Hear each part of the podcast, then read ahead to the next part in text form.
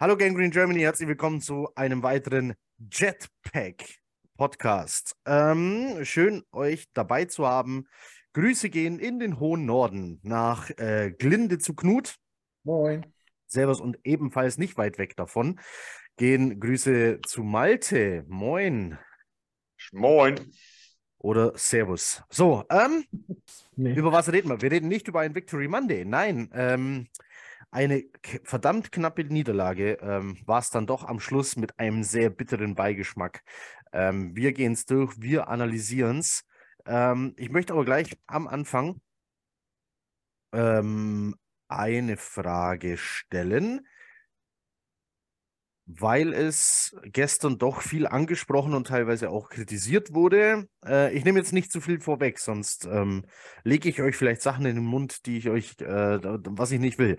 Ähm, ich würde ganz gern von euch wissen, Malte, du zuerst, was ist denn für dich gutes oder auch schlechtes Playcalling? Wa- Wann kann man das als gut oder schlecht für dich bewerten? Du vor allem, der mal selber gespielt hat. Äh, also in der, in der Offensive finde ich äh, gutes Playcalling, wenn es einfach überraschende Elemente hat. Das heißt, wir nicht immer erster und Run, zweiter Pass so, sondern dass wir da einfach überraschende Elemente haben. Dass du mal bei einem dritten und sieben auch mal läufst, wo sie eben nicht mitrechnen, zum Beispiel bei einem, bei einem äh, ersten und zehn auch mal eine tiefe Bombe auspackst. Ähm, wobei das wird gerne mal gemacht, das ist ja nun nicht besonders kreativ.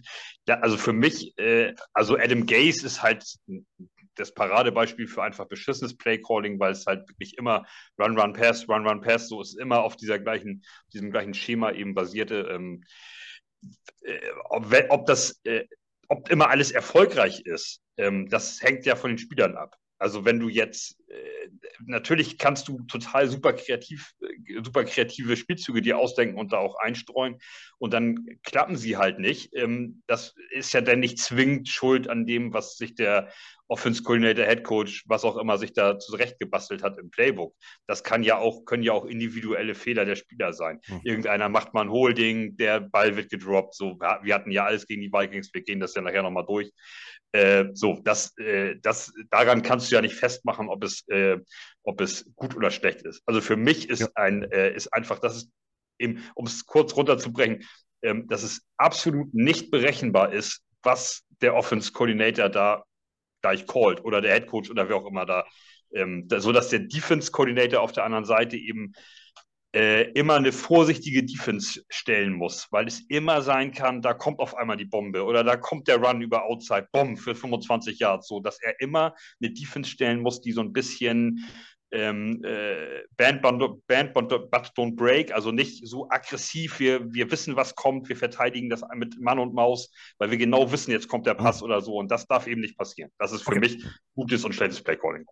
Gut, äh, vielleicht nochmal kurz, bevor ich jetzt die Frage an Knut weiterleite, ähm, vielleicht sollten wir auch mal kurz erklären, wie es eigentlich in der NFL abläuft. Also, du hast die Vorbereitung auf das Spiel, das heißt, du guckst ganz viel Video vom Gegner und schaust, was sind seine Stärken, was sind seine Schwächen, was könnten wir einsetzen. Jetzt sind wir wieder beim Thema schlechten Playcalling. Adam Gase schaut sich die Videos der Cincinnati Bengals an, verzichtet sogar dafür auf sein Thanksgiving-Essen, sieht, dass die Bengals das schlechteste Team gegen Outside Run sind und callt nur zwei Outside Runs. Das ist schlechtes Playcalling.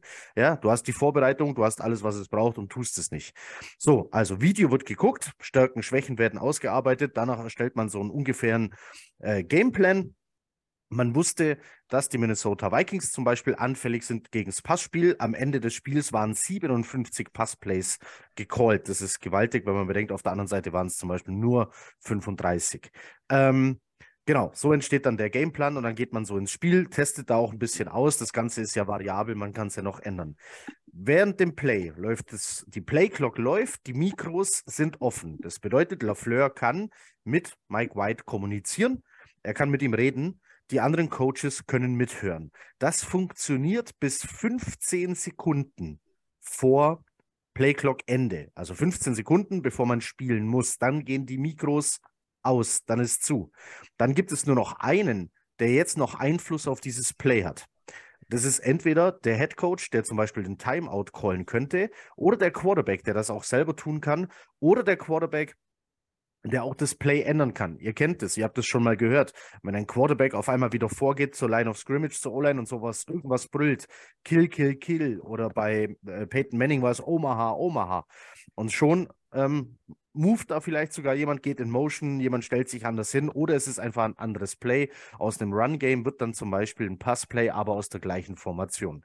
So, auf der Gegenseite, der Defense Coordinator hat das gleiche Problem. 15 Sekunden vor Ende geht es zu Neige. Normalerweise hat man so eine Grunddefense. Man spielt zum Beispiel viel 3-4 Zone Coverage oder man spielt 4-3 äh, Man Coverage, je nachdem.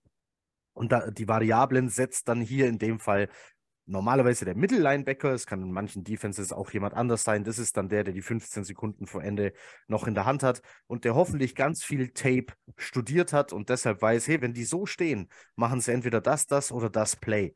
Und so kann dann die Defense drauf reagieren. Es ist also doch vor allem die 15 Sekunden davor ein bisschen Schach. Ähm, in der Offense ist es dann auch der Center, der zum Beispiel die Protection Calls macht und sagt, hey, da ist ein Blitz, das kenne ich. Ah, ich glaube, das habe ich auch schon mal gesehen. Die Defense will jetzt hier und da, wir müssen auf den aufpassen. So. Das heißt, du callst eigentlich blind. Du callst ein Play, ohne zu wissen, was die Defense macht. Die Defense versucht zu reagieren, kann aber auch nicht 100% sagen, was die andere Seite macht. So, jetzt haben wir es ein bisschen grob erklärt. Entschuldigung, dass wir das nicht davor gemacht haben. Knut, ja. Was, ist, was ist gutes oder was ist schlechtes Playcalling? Ja, Malte hat es eigentlich schon äh, gut gesagt. Ne? Äh, für mich ist gutes Playcalling auch, äh, wenn man variabel ist, wenn man un unvorhersehbar ist, äh, wenn man gegen die Schwächen des Geg äh, Gegners coacht oder, oder callt quasi. Ähm, du nennst es Schach, ich nenne es ein bisschen wie Poker. Man versucht ja dem anderen zu verkaufen, mhm. dass man das und das vorhat und versucht dann, ihn quasi zu blöffen und dann doch noch was anderes zu machen. Das ne, man, man, man sagt ja, guck mal, ich laufe und dann ich werfe jetzt trotzdem und der andere denkt, oh, er läuft ja gar nicht und jetzt sind alle frei. So, also ist ja so eine Mischung zwischen Schach, Poker, Fallen bauen, wie gesagt, Schwächen ausnutzen, im Spiel auch auf, äh, auf Spiel reagieren. Also wenn ich sehe, dass irgendwas nicht, nicht läuft, dass mein, mein, mein Spielplan ändern. Das hat ja auch was mit Playcalling zu tun. Weiß nicht, gutes Beispiel ist jetzt unsere Defense zum Beispiel am Wochenende.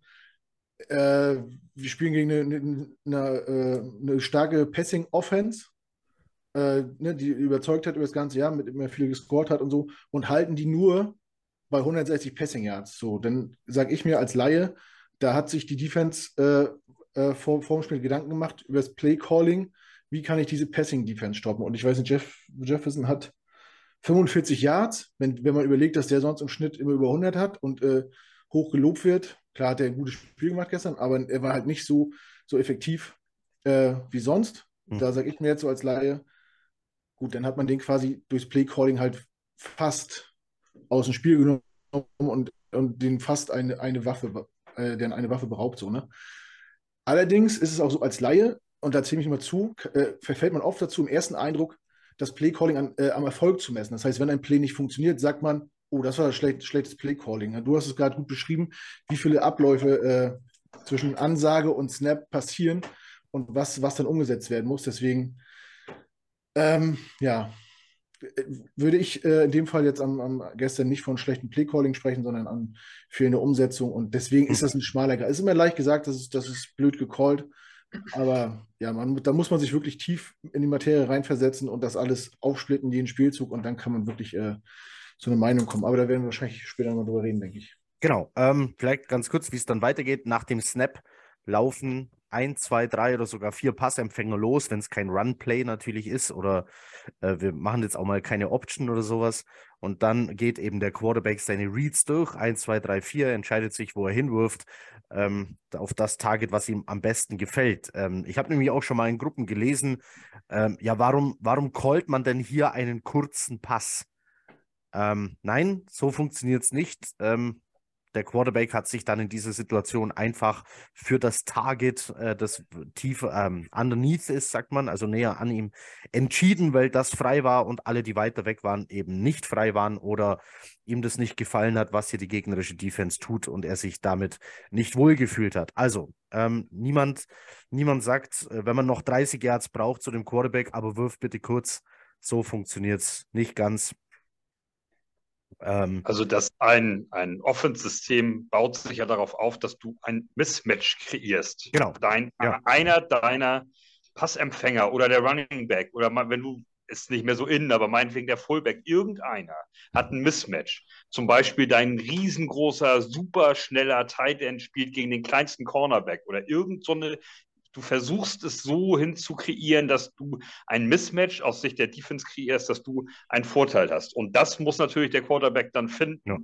Das ist natürlich der, das, das, der tricky Shit an der Sache, dass du, dass du einen QB brauchst, ähm, der dann weiß, wo ist denn jetzt, wo zieht denn einer zwei Leute auf ihn, dass du mal für, für ein oder zwei Sekunden jemanden alleine hast, zum Beispiel. Und äh, das, das musst du finden. Das ist genau, natürlich ja. so ein bisschen das. Also, und da kann natürlich der beste Playcaller nichts dran nein. ändern, wenn dein QB das nicht das, sieht. Also. Jetzt müssen wir aufpassen, dass wir uns da nicht so verrennen. Das war jetzt natürlich bei Man Coverage ist Gut. es ganz klar, wenn Mann gegen Mann steht, dass du versuchst, diese Mismatches zu machen. In Sachen Zone Coverage versuchst, versuchst du irgendwie über das Scheme, über die Laufrouten, dass deine Receiver zwischen die Zonen kommen und da dann frei sind sind. Also das geht auch noch. Und dann ähm, hast du entweder deine Receiver frei geschemt, äh, schön eingedeutscht, oder du hast eben diese Mismatches kreiert, den größten gegen den kleinsten, den schnellsten gegen den langsamen. Gutes Beispiel zum Beispiel, als bei den Jets gestern kurz Eccles auf dem Feld stand. Ähm, als Slot-Receiver war sofort Jefferson für ein paar Plays im Slot. Ähm, sieht man auch nicht so oft, sah man am Anfang der Saison jedenfalls öfter wie dann während der Saison. Aber gestern, das war dann für die Vikings klar, okay, das ist der schwächste Corner, den sie jetzt auf dem Feld haben. Lass uns den da reinziehen. So, komm, wir gehen ins Spiel rein, ähm, bevor wir uns hier totquatschen. Und wir kommen im Laufe jetzt ja dieser Spielanalyse noch weiter auf Playcalling. Ähm, ich habe die Redaktions-WhatsApp-Gruppe äh, heute schon ein bisschen zugeballert mit Dingen, die ich gefunden habe. Ähm, ähm, ich bin nämlich weiterhin Team Lafleur. So, Free Lafleur. Spiel geht los. Erster Drive äh, fängt gleich eigentlich ganz schlecht an. Also, wer an böse Omen glaubt, das fing nämlich an mit einer Flagge und einer Interception durch einen getippten Ball. Aber wir wollen das jetzt mal gar nicht auf Mike Whites äh, volle Kappe nehmen. Corey Davis war hier das Target, das angespielt werden sollte. Der tippt den Ball nach oben in die Luft, wo der Ball dann sofort von den Vikings aufgenommen werden kann. Somit war äh, der erste Drive der Jets schon vorbei, ohne überhaupt einen First Down zu bekommen. Ähm, jetzt habe ich eine Frage gar nicht gestellt, die ich sonst immer stelle. Ähm, Knut, mit welchem Gefühl bist du eigentlich ins Spiel reingegangen? Ja, eigentlich war ich recht optimistisch. Also ich habe es auch überall rausposaunt, dass ich glaube, dass wir äh, in Minnesota gewinnen werden ähm, ja, wie gesagt, nach den Podcasts, die ich gehört habe und auch wo ich selbst dabei war, äh, Stärken und Schwächen analysiert und da habe ich gedacht, ja, da kann was gehen. Schlechte Passing-Defense, äh, die lassen viele Punkte zu, auch gegen, gegen nicht so gute Teams. Ähm, und unsere Defense kann die, wenn es sein muss, vielleicht auch bei 20 Punkten halten. Äh, deswegen war ich recht optimistisch. Und als das Spiel dann losging, gut, der erste Läufer scheiße, aber ähm, danach äh, haben die ja auch ein bisschen gestruggelt. Von daher hat sich, hat sich das auch lange äh, so verfestigt, dieses Gefühl. Okay, also diese, diese ersten Plays haben äh, dich, dein, deine Stimmung nicht getrübt. Malte, wie war es bei dir? Äh, ziemlich ähnlich. Ich okay. war, also ob, jetzt, ob man jetzt zwingend da gewinnen muss, weiß ich nicht. Ich hatte auf Sieg getippt für die Jets, aber also ja, kann eben auch gut sein, dass du verlierst, so wie es uns jetzt passiert ist. Aber ich hatte eigentlich bis zum Schluss das Gefühl, dass wir irgendwie drin sind, dabei sind und das mit den noch mit dem ein oder zwei richtigen Spielzügen oder gefangenen Bällen das Ding auch gewinnen können. Aber sollte halt nicht sein, aber äh, also, sehr ähnlich, muss ich sagen. Okay. Ich sehe übrigens gerade, dass, äh, und auch das wird es heute vielleicht noch öfter geben, ähm, denn natürlich werden wir auch wieder über den Quarterback äh, hier reden ähm, im Laufe dieses Podcasts oder zumindest am Ende. Ähm, Mike White entscheidet sich sehr früh auf Corey Davis zu werfen, schaut auch gar nirgends anders mehr hin. Underneath völlig frei wäre hier Ty Johnson gewesen, der eine Route gelaufen ist. Ähm, ja, ob jetzt besser oder schlechter, aber wir sehen wieder Beispiel Play Calling. Es gab mehr als nur eine Option, diesen Ball zu werfen. Trotzdem hält die Defense und hält die Vikings bei nur drei Punkten. Ähm, Defense wird hier noch ein Thema sein, vor allem zur Halbzeit und wie sich das danach geändert hat. Dazu dann, wenn wir soweit sind. Ähm, Im zweiten Drive ähm, der Jets kommen die Jets zu ähm, erfolgreichen Plays mit Parallelpässen, also äh, sprich mit Screens zum Beispiel. Ähm, und dann darf äh, Corey Davis seinen Fehler wieder gut machen mit einem ganz starken Pass von Mike White parallel. Ähm, Leider wird danach Conklin überworfen. Äh, Davis bekommt dann nochmal einen Pass, tippt den wieder. Diesmal gibt es keine Interception und die Jets gleichen aus zum 3 zu 3 durch Greg Sürlein. Äh, den hat nicht, glaube ich, den hat nicht Davis getippt, glaube ich, ne? War das nicht Davis? Das, waren, das war jemand anders und Davis ist dann auch in den Verteidiger reingesprungen, sodass er die Interception und Interception Ah, stimmt, hat. genau. Davis hat das Ganze äh, dann unterbunden, dass äh, Harris, glaube ich, den Ball wenigstens nicht festhalten kann. Ja, ganz coole Aktion ähm, tatsächlich. Ähm, es ist die Frage, bis hierhin gibt es eigentlich noch gar nicht viel zu reden, außer wir wollen uns über Kicker unterhalten ähm. ja, ich weiß nicht, äh, man, man kann ja vielleicht nochmal erwähnen, dass die Vikings eine, eine Strähne haben, dass die jetzt die ganze Saison im ersten Drive immer gescored haben. Und die hatten bis gestern, äh, glaube ich, 52 Punkte im, insgesamt im ersten Drive gemacht. Das sind ja bei, was hatten wir gestern, noch elf Spiele, das sind ja auf jeden Fall ein Schnitt von fünf ungefähr. Das heißt, da nur mit viel Goal rauszugehen aus deren ersten Drive ist ja schon so ein kleiner Teilerfolg. Das ist ja wirklich ein Erfolgsrezept bei den Vikings, dass die ja scheinbar mit ihren gescripteten Plays, äh, die ersten 15, 20, 25, die feststehen vor dem Spiel, äh, sehr erfolgreich sind. Und das war für mich, für mich schon so ein kleiner Teilerfolg, äh, zu sehen, okay, hier konnte man den einen Strich durch die Rechnung machen. Äh, das hat nicht so funktioniert wie sonst so oft.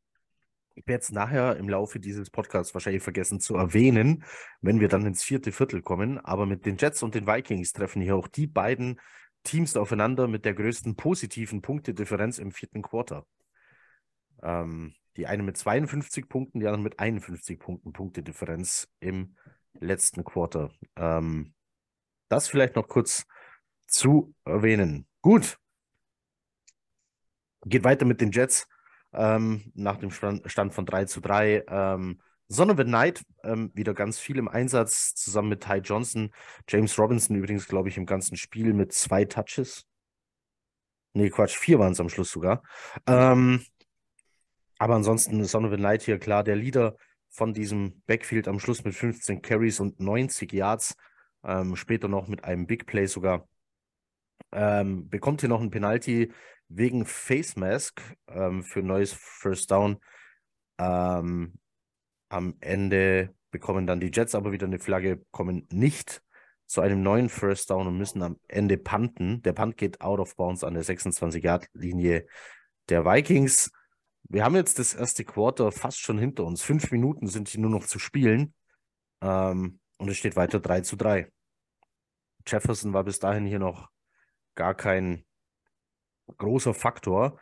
Und wenn das erste Quarter vorbei ist, hier vielleicht auch noch eine Statistik, ist Kirk Cousins, ähm, hat erst drei von zehn Attempts an den Mann gebracht für insgesamt 17 Yards. Also das wird ähm, Ende des ersten Viertels hier stehen. Also die Defense wurde, um jetzt vielleicht vorzugreifen, Knut, äh, zur Halbzeit zumindest kritisiert. Sie hätte gar keinen richtigen Zugriff zum Spiel gehabt. Aber die Statistiken hier deuten ja darauf hin, dass es anscheinend nur das zweite Quarter war, in dem das dann äh, sich so abgespielt hat. Ja, sehe ich auch so. Also ähm, ich habe halt auch äh, jetzt schon zwei, zwei deutsche Vikings-Podcasts mir angehört. Auch die sehen das ähnlich, dass die Vikings eigentlich nur ein starkes Viertel hatten im ganzen Spiel, was, was halt gereicht hat. Äh, und deswegen, ich fand die Defense jetzt nicht übertrieben schlecht. Äh, dass man ein bisschen andere Probleme hat, hat man die letzten Spiele gezeigt. Das hatten wir jetzt nicht, aber die Vikings haben halt auch eine Qualität auf dem Platz, die halt auch während des Spiels äh, adjusten kann und Dinge, die nicht funktionieren, einfach abannett. Und ja, das weiß ich nicht, darf man auch immer nicht vergessen. Ne? Die sind ja nicht umsonst 9 und 2 und äh, scoren, wie sie wollen. Und nicht, nicht umsonst ist Jeff Justin Jefferson in aller Munde. Äh, das ist eine gute Defense und da kann man sich auch mal erlauben, äh, ja, Punkte zu kassieren. Also wir sind ja nun nicht irgendwie Titelaspirant und sagen, wir fahren jetzt nach Minnesota und äh, wenn die 17 Punkte in einer Halbzeit in einem Viertel machen, dann, dann sind wir ganz scheiße so. Also ich zumindest nicht.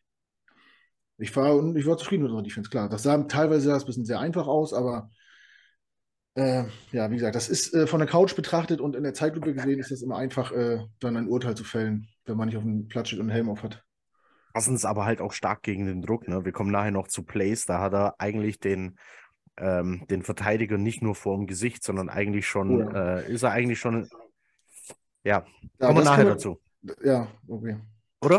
Bist Ja, du kann, es man gleich? kann man eigentlich jetzt schon sagen. Also äh, ganz ehrlich, Justin Jefferson und Kirk Cousins, was die eingesteckt haben, dass die jedes Mal wieder aufgestanden sind mit dem Grinsen im Gesicht, Hut ab. Und auch Jefferson, äh, wie der die Bälle dabei festgehalten hat. Also ähm, das war auf jeden Fall sehr tough. Da hat auch keiner geschrien von wegen Late Hit oder so. Die haben sich einmal gewälzt, sind wieder aufgestanden und haben weitergespielt. Und äh, Cousins hat, weiß nicht, drei, vier schwere Hits kassiert Ja, ja. über Spiel gesehen. Also ja, der hat auf jeden Fall äh, Eier, möchte man meinen. Die Vikings wollen hier auch noch zu Punkten kommen und äh, spielen tatsächlich ihren vierten Versuch hier aus. Mit Vierter und Zwei geht es kurz auf Osborne. Ähm, der holt tatsächlich äh, einen First Down dann raus. Äh, es gibt dann nochmal eine Holding-Strafe, bis dann das erste Quarter eben mit den gerade erwähnten Statistiken von Kirk Cousins schon vorbei ist. Ähm, auch gut von der Defense, aber dann eben gesehen, was Jefferson für Qualitäten hat, ist das Play danach. Das war ein Screen auf Jefferson, der dann eigentlich versucht, auf Kirk Cousins zurückzupassen. Ähm, die Jets Defense hat den Braten aber gerochen. Leider hat halt äh, Justin Jefferson eine wahnsinnige Beschleunigung, Speed, Shiftiness ähm, und macht dann tatsächlich doch noch positive Yards daraus. Ähm, Im gleichen Drive gibt es dann die Flagge gegen die Jets wegen Unnecessary Roughness. Malte, ähm, den Hit hast du ja wahrscheinlich gesehen. Ähm, gegen die Flagge gibt es wahrscheinlich nicht viel zu meckern oder hätte man da anders reingehen müssen als Jordan Whitehead? Ich, ja, kann man, kann man. Man kann, man kann da anders reingehen, aber äh, also ich fand, dass die Flagge okay war. Das war, äh, ich fand die Schiedsrichter jetzt nicht besonders berauschend, dieses Spiel. Gerade am Anfang des Spiels waren so zwei, drei Sachen drin. Ich glaube, hier Jacqueline Jefferson hat zweimal äh, für fünf Yards Holding, da, äh, für fünf Yards Holding, glaube ich, was für sich gekriegt. Das fand ich wirklich Quatsch. Da sind alle äh, vier Arme vom Cornerback und Receiver in, und Hände ähm, irgendwie in Bewegung und so. Da muss ich keine Flagge schmeißen, aber egal. Das ist, ähm, das passiert, aber äh, also die Flagge gegen Whitehead fand ich äh, berechtigt, muss ich sagen. Aber hätte Oder er anders, hätte er anders hingehen können oder müssen sogar? Oder Ähm, ja, müssen, aber es ist natürlich manchmal in der Hitze des Gefechts. Ich, äh, mir ist Whitehead noch nicht so als Heißsporn aufgefallen bisher, aber manchmal, manchmal brennt es ja vielleicht auch mit einem durch oder so. Ich, es ist auch schwer einfach, also wir müssen uns mal darauf einigen, irgendwie, dass ähm, Jefferson der beste Receiver der Liga ist. So, äh, also für mich Oh, also ich dachte, ich dachte, Jamar Chase wird es vielleicht dieses Jahr, aber irgendwie ist Jefferson doch besser. Ähm, und, und es ist halt schwierig, äh, wenn du die ganze Zeit so einen Typen in der Schnauze hast. Ähm, dann baut sich ja auch mal, also und du kriegst ihn immer nicht richtig gestoppt, so zu 100 Prozent. Und das ist einfach nicht möglich bei solchen Typen.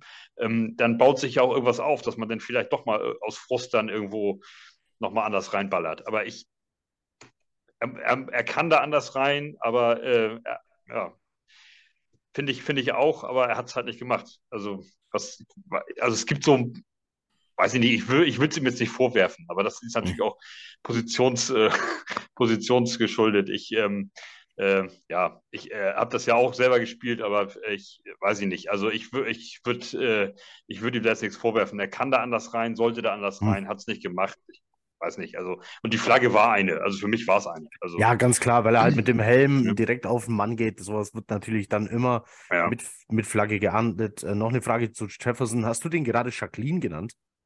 ja, mit Absicht. Ja. Ah, okay, alles Ich klar. sage mal, ich sage mal Ich Jack, Jacqueline. Ja, ich hab, nee, ich Ich finde, das passt so schön. Jacqueline Jefferson. Äh, Vielleicht nennt er seine Tochter so. Ähm, genau, ja, also die, die, die Flaggen schon auch ein bisschen. Ähm, Ref-Leistung können wir wieder insgesamt drüber reden, war auch wieder nicht, nicht so ähm, prickelnd, sage ich jetzt mal, aber Gott sei Dank wieder auf beiden Seiten. Also kein, kein Wobei, Vorwurf. genau. Äh, Ich wollte gerade sagen, wir haben aber nicht wegen der Refs verloren oder wegen zwei, drei komischen, fragwürdigen Nee, nee, um. Gottes nein, nein. Falls das noch einer als Ausrede nehmen will. Ne? Also die waren wieder mal scheiße, aber das ist, Hm. steht auf einem Blatt Papier. Genau. Ähm, übrigens bei dem, bei dem vierten Versuch, wo Osborne, nee, Quatsch, Hawkinson sind wir jetzt hier schon. Okay. Ähm, aber äh, schon krass, auch hier hat Cousins, das habe ich vorher gar nicht gesehen, wieder einen Hit eingesteckt. Also richtig krass. Ähm, vor allem manche waren echt spät. Also äh, fragt man sich schon, Wo, äh, wo wird da hingeguckt? Wie wird da dann entschieden, was zu spät ist und was nicht? Na gut, ähm, weiter geht's. Hell von Whitehead war also hier ähm, zu weit unten.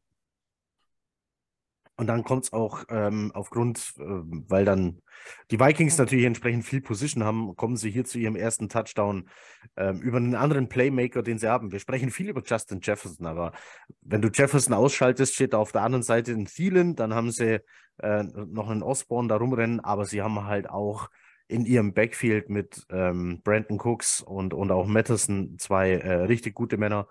Ähm, Cooks ist es hier, der durch die Mitte frei zum Touchdown läuft, der aber am Schluss mit 20 Attempts, 86 Yards, ein Touchdown. Ähm, der hatte auch schon krassere Spiele. Darf man, glaube ich, ruhig so sagen. Also ähm, leider ein mehr als Three-Headed Monster hier, die Vikings Offense. Gut. 3 zu 10. Ähm, wir sind äh, kurz ähm, zu, also Beginn des zweiten Quarters, die Jets wieder am Ball. Ähm, hier fand ich sehr krass, wie die Vikings dann hier gegen das Run-Game der Jets agieren. Ich weiß nicht, ob ihr es gesehen habt, aber ähm, es gab hier auch keine Chance für Outside Runs, weil die Vikings tatsächlich mit einem Six-Man-Rush ähm, und ähm, außenstehenden Safety-Linebacker die Türen hier gerne ähm, zugemacht haben. Übrigens hier noch auf Right Tackle Max Mitchell, der später rausgenommen wurde. Weiß jemand von euch beiden warum? Nee, nichts gehört. Okay, laut Pro Football Focus, laut Pro Football Focus hatte er einen Wert von 39. Das ist unterirdisch schlecht. Er ist mir aber halt nicht negativ aufgefallen. Ähm, ich habe aber auch diesmal gar nicht so besonders auf ihn geachtet, sondern vielmehr auf Mike White. Ähm, aber ich, ähm, hm? ähm, also wenn du jetzt mal so das ganze Spiel betrachtest und die ganze O-Line unabhängig davon, wer wann wo gespielt hat, ich fand, das war so das schlechteste Spiel der O-Line, oder nicht? Diese Saison?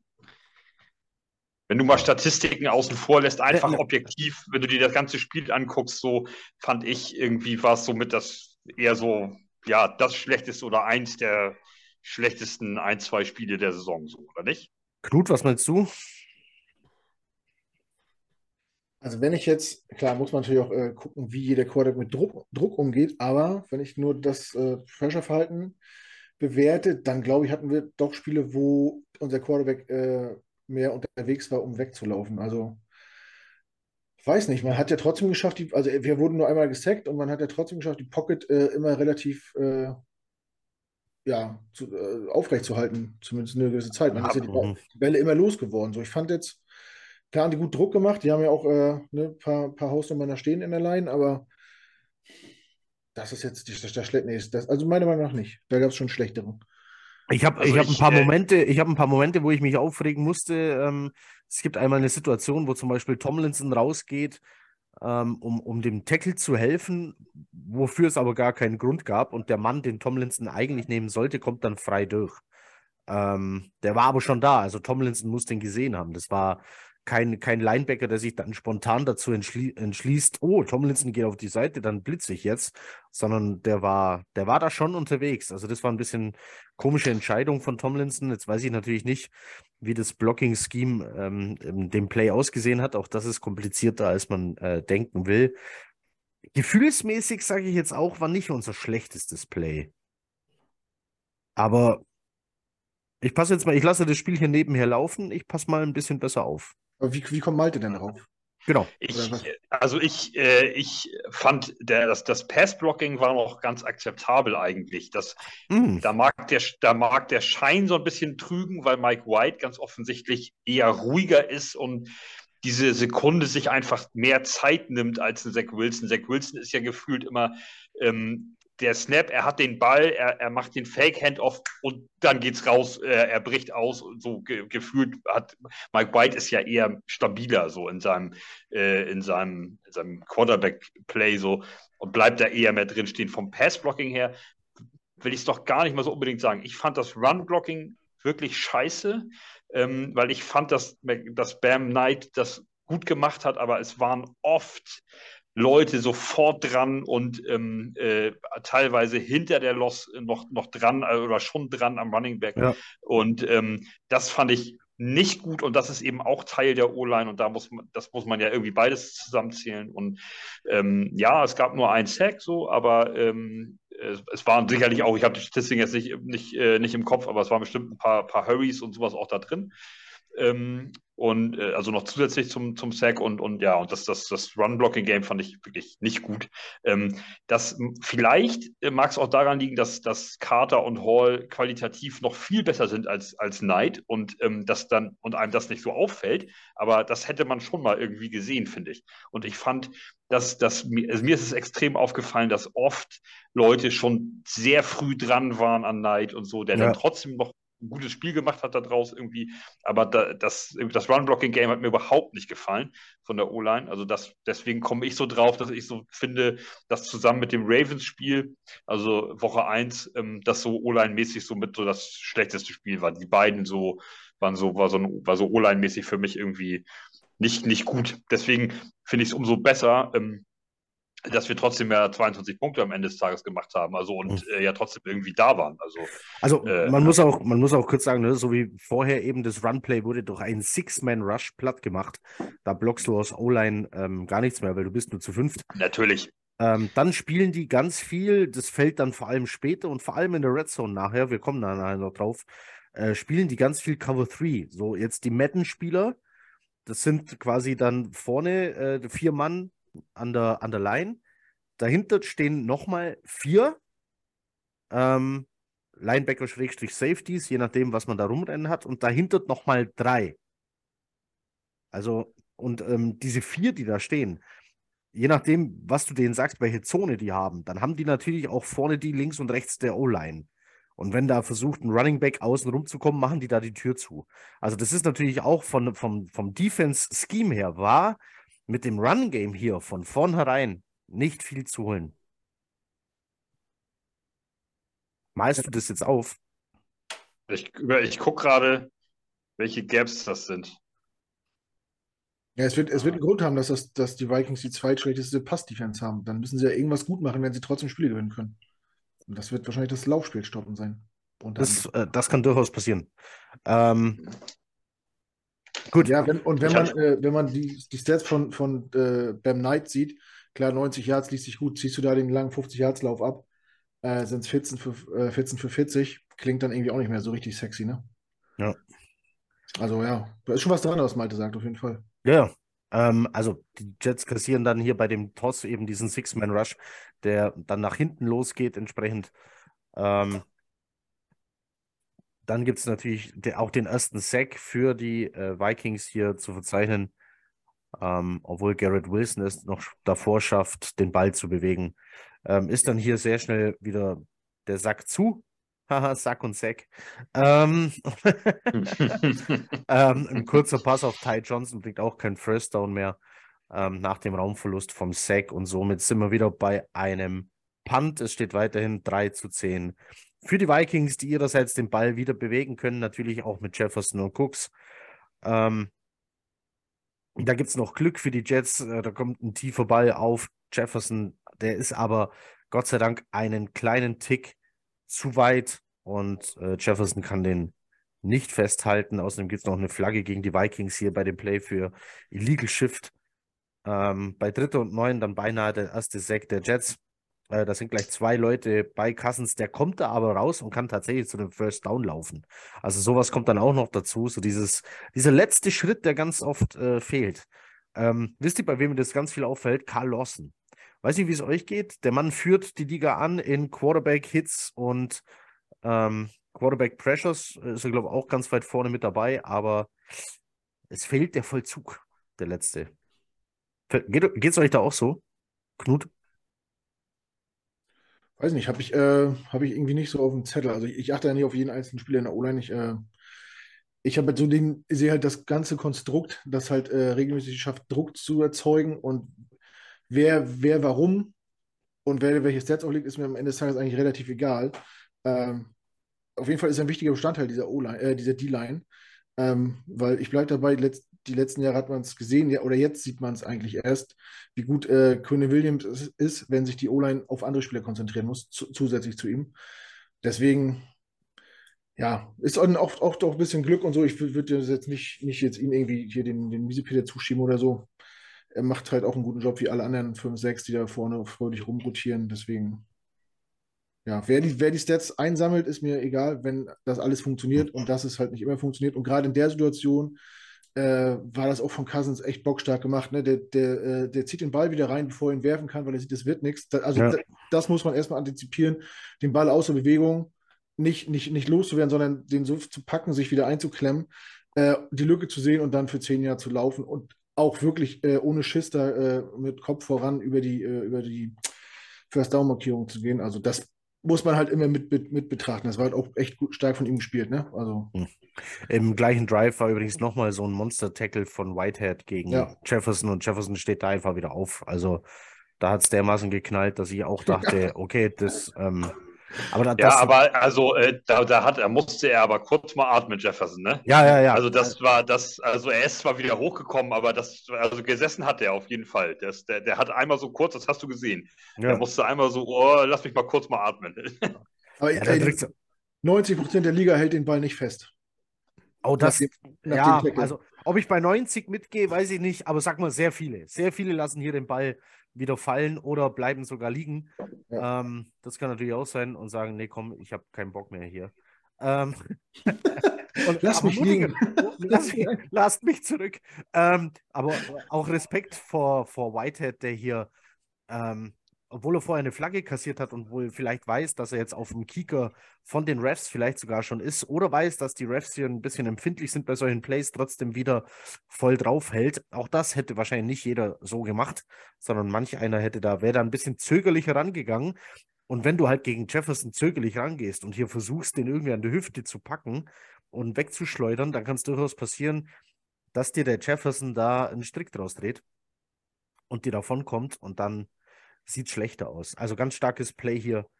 Ähm, genau. Ähm, Cousins ähm, probiert es danach gleich nochmal tief. Und es ist ähm, Shepard, der hier durchkommt. Ähm, der Cousins in der Sekunde, wie er wirft, völlig über den Haufen rennt. Ähm, auch hier nicht jeder Quarterback hätte diesen Ball überhaupt geworfen. Viele hätten sich einfach eingeigelt und geguckt, äh, dass ihnen nichts passiert, weil Shepard ist jetzt nicht der kleinste und leichteste. Nein, um, ähm, ich, ich möchte bei der Szene mal auf, ähm, auf die Interception gegen die äh, waren es die Patriots, Patriots hm. gegen die Patriots zurückkommen, wo wir dafür die Flagge kriegen. Findet von, einer von du, euch Du meinst beiden, das Play John Franklin Meyer, das war, es, ich fand genau. den Hit ähm, ungefähr, ungefähr gleich von wann trifft er den, wie den von John Franklin Myers. Ähm, äh, ich, ich, also wenn das eine eine Flagge ist, warum ist das andere keine oder ja. andersrum? Warum sind nicht beide eine Flagge oder keine? Genau, also jetzt sind wir bei mir nicht vernünftig zu erklären. Jetzt sind wir bei gerader Linie, bei ähm, es wäre jetzt interessant gewesen, was hätte denn der gleiche Referee, Referee getan, ja. Genau. Ja. Was hätte, hätte der gleiche Referee in der Sekunde wieder eine Flagge geworfen?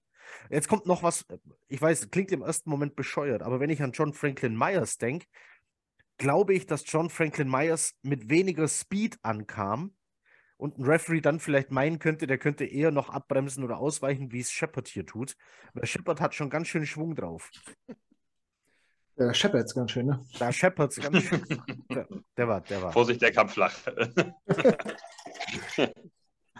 ja, aber jedenfalls, da habe ich sofort gedacht, als diese Szene kam, habe ich erst gezuckt, das muss doch eine Flagge ja. geben. Ja, ja, und ja. dann habe ich so drüber nachgedacht und denke, das kann doch nicht wahr sein. Das ist keine Flagge. Ja. Das andere ist eine, also das ist, das ist für mich nicht mehr plausibel zu erklären, warum das eine zählt, das andere nicht und bla und gut, wir, das ist natürlich, es ist wie Äpfel mit Birnen, das ist ein anderer Spieler. Aus der Situation gegen die Vikings ist keine Deception entstanden und so weiter. Natürlich ja, ist es alles Äpfel mit Äpfel mit Birnen, aber trotzdem ja. ist das, das Schwachsinn. Das muss, wenn, das ja. ein, wenn du das jemandem objektiv zeigst, diese zwei Situationen hintereinander laufen lässt, muss doch, da denkt doch jeder, das kann doch nicht wahr sein. Das eine ist eine Flagge, das andere nicht. Also, aber okay. Nein, wann nein absolut verständlich. Ich glaube, du, glaub, du kannst die Diskussion in jedem Sport, wo ein Schiedsrichter auf dem Feld steht, wahrscheinlich führen. Äh, nimm im Fußball alle Handspiele, leg sie nebeneinander und guck, warum ist das Hand und das nicht. Ähm, warum gibt das Elfmeter, das nicht? Also, ja, und hier ist es genauso. Ich verstehe absolut, was du meinst, um Gottes Willen, diese, diese Linie. Ähm, also, dass du im Football trotz Videobeweis noch so viel diskutieren kannst, ist auf einer Seite wirklich sehr schön ähm, weil es halt auch Spaß macht. Auf der anderen Seite ist es auch echt bescheuert. Ähm, weil, ne, was ist ein Catch? Wann ist es keiner? Ähm, warum ist eine Interception? Warum gibt es da keinen Football-Move? Könnte man auch noch drüber diskutieren. Also, ich weiß absolut, was du meinst. Aber es stimmt ja, ähm, und wir sehen das, äh, wir werden das noch öfter sehen. Also, wer sich das Spiel dann nochmal anschaut, äh, achtet mal drauf, in der zweiten Halbzeit fangen die Jets an, mehr zu blitzen. Aktuell sind die Jets das zweit-, dritt- oder vierte Team, was es angeht, am wenigsten zu blitzen. Also ich versuche es anders auszudrücken. Die Jets blitzten am zweit-, dritt- oder viertwenigsten. So war es jetzt verständlicher, oder? Ähm, sondern den ganzen Druck, den die Jets auf den Quarterback aufbauen, machen sie über den Four-Man-Rush tatsächlich. Also das spricht auch sehr für die D-Line und die Qualität der D-Line. Vor allem, wenn man bedenkt, dass ähm, Quinnen Williams die Liga in Sex für Defensive Tackle anführt. Also richtig krass, was da passiert da vorne. Ähm, in der zweiten Halbzeit ändert sich das. Wir sehen sogar mehrmals äh, einen Defensive Back Blitz, den Salah schon letzte Saison eigentlich gerne mal ausgepackt hat. Oder wir erinnern uns an das Dolphins-Spiel, wie Teddy Bridgewater dann vom Feld musste nach so einer Aktion. Ähm, diesmal ist es Whitehead, der diese Blitze machen darf. Und der ist auch einmal doch zu spät dran. Also für meine Verhältnisse sehr zu spät. Und gab auch keine Flagge. Ähm, wo waren wir stehen geblieben? Ich habe keine Ahnung. Ja, Late Hit oder nicht? Ah, genau, der, genau. Äh, Monster ähm, auf Rager. Gut, aber dieser tiefe Pass bringt die dann doch bis zu 24. Da legen sie dann Vollstart hin, müssen nochmal zurück. Ähm, haben dann irgendwann Dritte und Sechs. Der geht mit Hawkinson zum First Down. Äh, CJ Mosley kann das leider nicht verhindern. Salah wirft hier die rote Flagge, weil er glaubt, das war kein First Down. Ich habe gleich gesagt, lass die Flagge stecken, aber ich mhm. glaube, das war eigentlich eher so, ja komm, jetzt probieren wir es halt nochmal, die da irgendwie wegzuhalten. Äh, bringt aber auch nichts, es war ein First Down. Und gleich beim First Down ist es wieder ein Runplay, das zum Touchdown führt, diesmal mit Madison. Ähnlich, ähm, ähnlich gut frei geblockt wie vorher. Auch Hawkinson selber mit dem ganz starken Block hier. Das war so der Block, der das Play überhaupt erst möglich gemacht hat. Ähm, ich weiß gar nicht, ich versuche hier gerade rauszufinden, gegen wen das war. Aber der ist mir hier aufgefallen. Also als Shepard übrigens Cousins trifft, ist Cousins eigentlich schon komplett fast mit dem Rücken zu ihm, so dreht er sich noch weg. Also der Ball ist da wirklich schon unterwegs. Schon sehr, sehr ähnlich zum John Franklin Myers Play. Aber gut. Ähm, Sei es drum. Also jedenfalls 3 zu 17 für die, ähm, für die Vikings. Jets wieder am Ball. Jetzt, wie war die Stimmung jetzt so, Knut? 3 zu 17? Ja, ich hatte ja äh, mit sowas gerechnet, ne? dass die Vikings äh, stark anfangen werden und dass wir in der Halbzeit die richtigen Schlüsse daraus ziehen und das nochmal drehen. Also ich weiß noch nicht, ich war noch nicht am Boden. Ich habe gedacht, ja, das, das hatte ich erwartet in der Richtung, auf, auf jeden Fall. Okay. Malte, du auch stark im Glauben? Ich, ja, ich, äh, und zwar, weil ich traditionell finde, dass wir in den ersten beiden Quartern auf, mit beiden Seiten des Balls noch eher schwächer sind und wir eigentlich im dritten und vierten einfach viel besser sind. Und ich gewusst habe, dass wir die nochmal an den Hoden zu fassen kriegen. äh, aber war ja auch so letzten Endes. Also es war ja, muss man ja sagen, war ja knapp am Ende. Also es, ja, es kann, ich denke, ich denke, also ich, ich, weiß nicht, ob ich das jetzt schon so sagen darf, aber also ich denke, gewinnen wir das am Ende, können die Vikings auch nicht jaulen. Also in der zweiten Halbzeit haben, fand ich die überhaupt nicht mehr stark.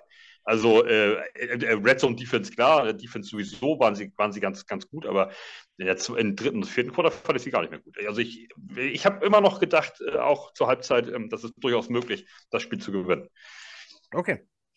Ähm, die Jets jetzt nochmal am Ball, die hier natürlich versuchen, ähm, irgendwie noch Punkte aufs Board zu bekommen, äh, was gar nicht so leid ist. Äh, White gerät beim ersten Play gleich mal richtig unter under pressure, wirft den Ball dann trotzdem und das kam mir sehr bekannt vor. Ähm, wisst ihr noch, wer war denn das? War das, war das Zach Wilson oder war das noch, nee, müsste.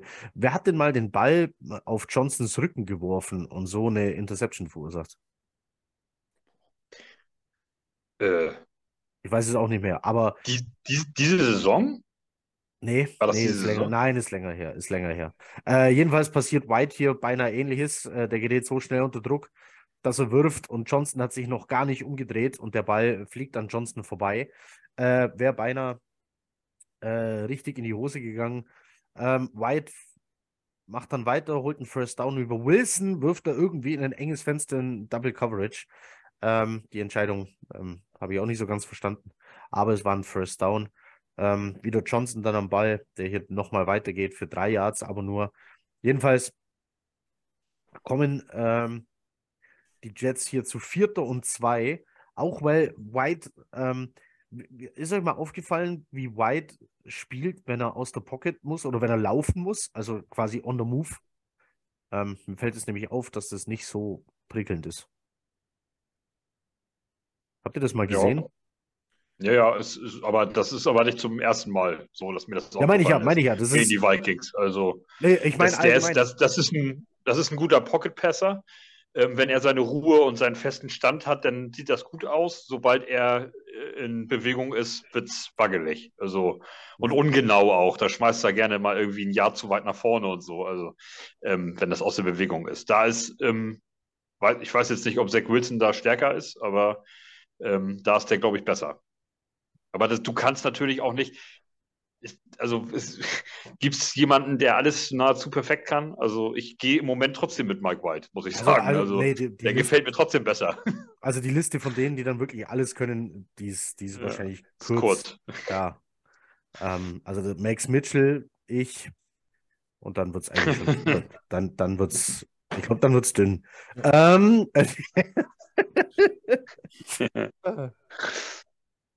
gut, ähm, was für ein dummer, ah, vergessen wir. Okay, ähm, weil Vierter und Zwei incomplete geht, sind die Vikings hier in guter Field Position, ähm, versuchen vorwärts zu kommen, auch übers Laufspiel. Also, weiß nicht, sah jetzt nicht so aus, als ob sie wirklich drückend noch versuchen, irgendwie Punkte zu machen. Ähm, Pässe auf Thielen zum Beispiel gehen daneben, auch hier jetzt eine Flagge eigentlich geben müssen, sehe ich gerade so. Sie kriegen auch noch einen First Down, aber am Schluss ähm, bleibt es bei 3 zu 17, oder? Nein, Quatsch, Field Goal, äh, genau, kriegen sie. Es geht mit 3 zu 20, noch nicht in die Halbzeit, denn die Jets versuchen nochmal äh, zu punkten mit dem Ball. Ich glaube, sie kriegen den Ball irgendwo bei 40 Sekunden noch ähm, bis zur Halbzeit, jawohl. Äh, auf dem Weg zu diesen Punkten gibt es einen ganz starken Catch von Wilson an der Außenlinie, die äh, Füße quasi noch im Feld. Und dann geht es nach draußen. Knut, wenn ich dich frage, wer wird Offensive Rookie of the Year? Keine Ahnung, der die meisten Gürtel an der Wand hängen hat. Könnte sein. Kö- könnte, könnte sein, ja. Ja, weiß ich nicht. Wer, wer, wer fällt dir noch ein? Also, ähm, wenn, wenn, wenn jetzt nicht ganz viel schief läuft die letzten Wochen, ist er auf jeden Fall in der Verlosung drin. Also, Also er muss, ich denke, er muss auf jeden Fall erwähnt werden. Ähm, das Problem hier ist halt, ähm, ich glaube, das wählten, das wählen ja nicht die Fans per Voting, den äh, Rookie of the Year, den wählt man ja, glaube ich, anders. Und hier ist es halt die letzten Jahre so, dass du dir als Running Back sehr leicht, sehr viel leichter tust, als ein Wide Receiver äh, dir diesen Titel zu holen oder als Quarterback. Quarterback sehe ich jetzt äh, keinen von den Rookies, der hier ein Kandidat wäre, sich das zu holen. Dann bleibt wahrscheinlich Kenneth Walker. Aber anschließend ähm, sehe ich dann schon so Olave und Wilson als Wide Receiver direkt dahinter. Hall wäre wahrscheinlich ein Kandidat geworden ohne Verletzung. Also so ist so mein Stand jetzt. So Aber, aber äh, Walker ist, glaube ich, jetzt auch raus. Kann das sein? Hat er sich Ähm, nicht viel getan? Hat es sich ge- gestern, meinst du? Habe ich nicht Ja, ich aufgepasst. glaube, der hat sich, ja, ich denke, der, zumindest ist er im Laufe des Spiels raus gewesen für den Rest des Spiels. Ich habe jetzt noch nicht mitbekommen, ob der jetzt irgendwie schwerer oder größer verletzt ist. Der könnte also, das würde ich ihm gar nicht wünschen, aber aus Sicht von, äh, von unserem Wilson natürlich könnte der vielleicht, wenn der jetzt noch vier oder fünf Wochen fehlt, äh, dann nach hinten runterfallen. So. Und Ja. ähm, dann weiß ich, hab, ich finde, dass äh, Garrett Wilson ähm, zu wenig Touchdowns hat.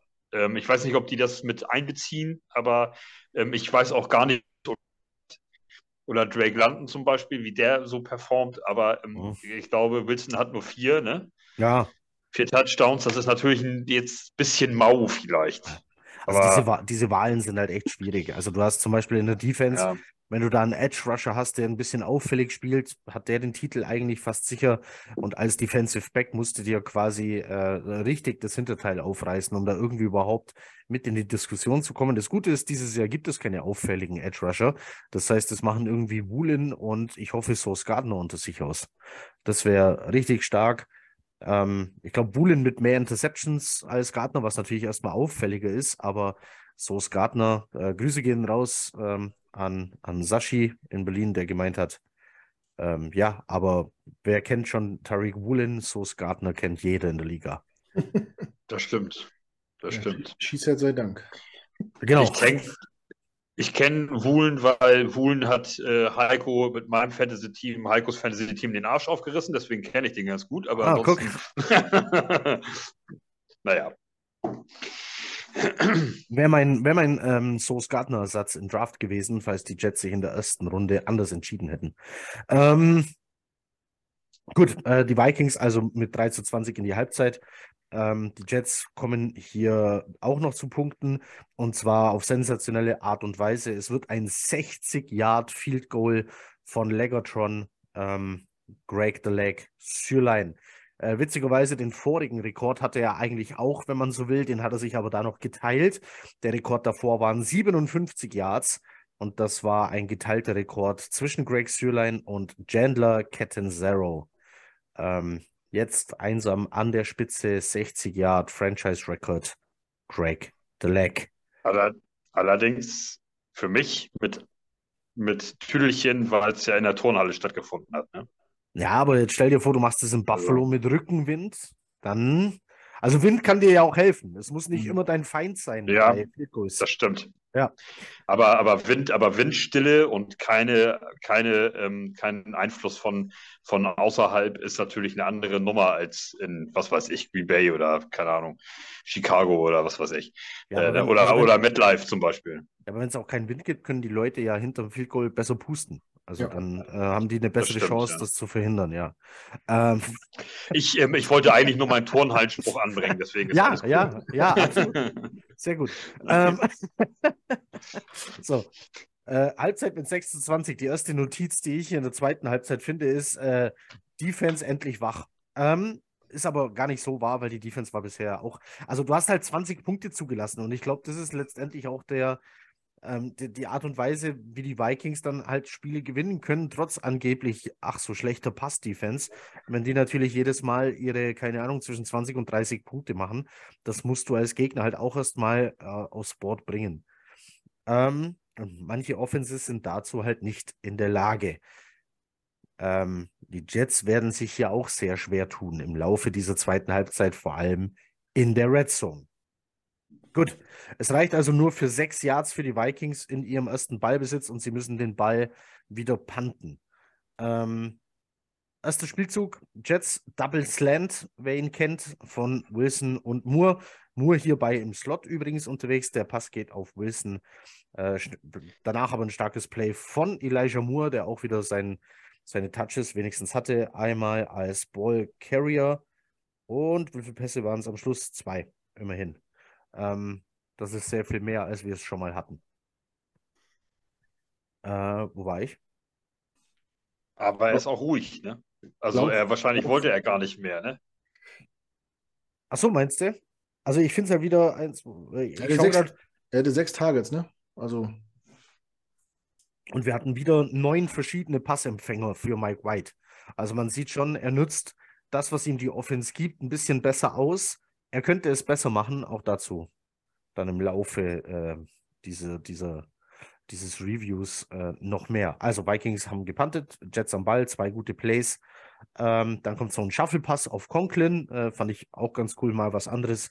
Guter Drive bis dahin, leider reicht es aber halt letztendlich nicht für einen First Down. Der letzte Pass von White ist dann noch ein Tick zu hoch ähm, und man muss das Field Goal nehmen. Gott sei Dank hat man Greg the Leg und verkürzt auf 9 zu 20. das geht jetzt eine Weile so weiter. Man kann ein Spiel nämlich auch mit genügend Field Goals gewinnen. Äh, äh, Jets dann im Vikings, äh, also bei Vikings Ballbesitz, die Jets wieder mit so einem, äh, wie ich schon gesagt habe, Defensive Backblitz. Das ist vielleicht hier ganz interessant. Dann kam der Sack von Quinnen Williams. Wie schon gesagt, ist in den Statistiken von Defensive Tackle ganz weit vorne, spielt eine Wahnsinnssaison. Äh, Knut, für dich auch klar, dass Zach Wilson, äh, Quatsch, Quinnen Williams endlich seinen Status als Third Overall Pick äh, bestätigt. Ja, ich, ich, war ja schon immer Believer und äh, habe ihn verteidigt, wo ich konnte. Und äh, ich habe es schon mal gesagt, ich bin froh, dass ich äh, irgendwann auch mal recht hatte. Ähm, ja, ne, also Rookies und Rookies, also Lehrlinge und die müssen das manchmal auch noch lernen. Gerade so den äh, Transfer vom College äh, ne, in die NFL, da spielt man nämlich gegen Erwachsene und nicht nur gegen Leute in seinem Alter, die deutlich mehr Erfahrung haben. Und deswegen, ja, hat sich jetzt die Geduld quasi ausgezahlt und natürlich auch, dass die, die Line im ganzen Verbund besser geworden ist und er da ein bisschen besser herausstechen kann. Auf jeden Fall spielt er eine Bombensaison. Ja. Auch wenn der Pro Bowl mich nicht interessiert, gehört er da auf jeden Fall dieses Jahr rein, ohne Diskussion. Ähm, schade, dass sein Vertragsjahr jetzt ist. Mhm. äh, er wird sich das wahrscheinlich, wahrscheinlich gut bezahlen lassen. Ich hoffe, also man soll ihm auch bezahlen, bitte. Ich mag ja diese so eine Stories, du draftest deinen Spieler und er spielt dann für immer bei, bei dir und wird so zum Franchise-Helden und wird dann irgendwann in den Ring of Honor aufgenommen, bla bla. Ich hoffe nur, dass er, wenn er, er soll, er hat vielen Cent verdient, meiner Meinung nach. Ähm, ich hoffe nur, dass er nicht in so ein, in so ein wie heißt das, Pay-Hole fällt, keine Ahnung. Äh, Grüße, Grüße an dieser Stelle gehen raus an Mohammed Wilkerson, wenn er das hört. Zum Beispiel. Ja. ne? Also wenn er weiter so, so dominant ist, dann soll er auch äh, einen dicken Vertrag kriegen und das Gesicht de dieser Defense bleiben. Ich habe halt, also wir werden, wir werden über dieses Thema in der Offseason auf jeden Fall reden müssen. Ähm, vor allem über das Geld. Die Jets aktuell mit nächster Saison mit nur, glaube ich, 18 Millionen Cap Space. Du hast Leute wie Carl Lawson, den ich eben schon angesprochen habe. Ähm, man sieht schon, ich glaube, man kommt mit dem restlichen Personal, das man hat und vielleicht noch einem Rookie dazu auch ganz gut über die Runden. Ähm, und dann hast du halt einen Defensive Tackle, der Top 5 spielt. Und wenn der Top 5 Geld will, reden wir hier locker mal von 20 Millionen aktuell. Defensive Tackle sind nämlich äh, teuer geworden inzwischen. Ja. Und ähm, das Ganze ist natürlich nicht so optimal, wenn du vielleicht einen Quarterback brauchst. Aber gut, das aber, darum, äh, ja, äh, bitte. Achso, sorry, aber so wie ich den Charakter von Quinnen Williams einschätze, ähm, würde ich im äh, Stand heute auch denken, dass er vielleicht eher bereit ist, mit dem Coaching-Staff, mit dem, in welche Richtung die Jets sich jetzt entwickeln seit ähm, anderthalb Jahren, äh, mit den Leuten drumherum, ist der vielleicht bereit zu sagen, äh, pass mal auf, wenn es nur 17,5 sind statt 21, bin ich damit auch fein. Ich, der wirkt auf mich aktuell nicht so wie, wie ähm, wie so jemand, der damals, der, der so jeden bis zum letzten Dreh äh, noch alles rausquetschen muss. Also ich habe äh, hab nicht vergessen, da täuscht man sich er, auch. Ich habe nicht vergessen, dass er gestreikt hat äh, mit seinem Rookie-Vertrag. Hat er? Ich habe es vergessen. Ja, echt? Doch, hat er. ähm, es geht, es geht, äh, hier geht es um, um Steuerdinge, ging es da. Er hat seinen Hauptwohnsitz in Alabama, glaube ich. Ähm, anderes Steuerrecht als in New York und deswegen wollte er den Signing-Bonus anders ausgezahlt haben, als die Jets ihm das angeboten haben, damit er steuerlich besser wegkommt. Und deswegen hat er gestreikt. Ah. Also, und es ging nicht nur zwei oder drei Tage. Also, nee, habe ich nicht vergessen. Wenn es ums Geld geht, sieht die Sache anscheinend nämlich anders aus beim netten Quinnen. Aber wie gesagt, da werden wir uns in der Offseason damit beschäftigen okay. müssen. Ähm, Problem ist halt hier, wenn du einen Quarterback brauchst, bezahlst du dann einen Defensive Tackle. Aber Machen wir nicht heute, sonst sprengen wir hier jeden Rahmen. Also die Vikings müssen panten. Ähm, das Kurzpassspiel mit Donovan Knight der Jets klappt dann erstmal. Ähm, Wilson ähm, holt sich dann auch ein First Down ähm, über die Mitte. Robinson darf viermal an den Ball. Ganz starkes Play hier von CJ Usoma, der sich einen hohen Ball von Mike White aus der Luft pflückt und dann noch Yards after Catch hinlegt. Das war richtig stark. Ähm, der Kommentator sagte hier übrigens nice call bei LeFleur. Möchte ich nicht unerwähnt lassen.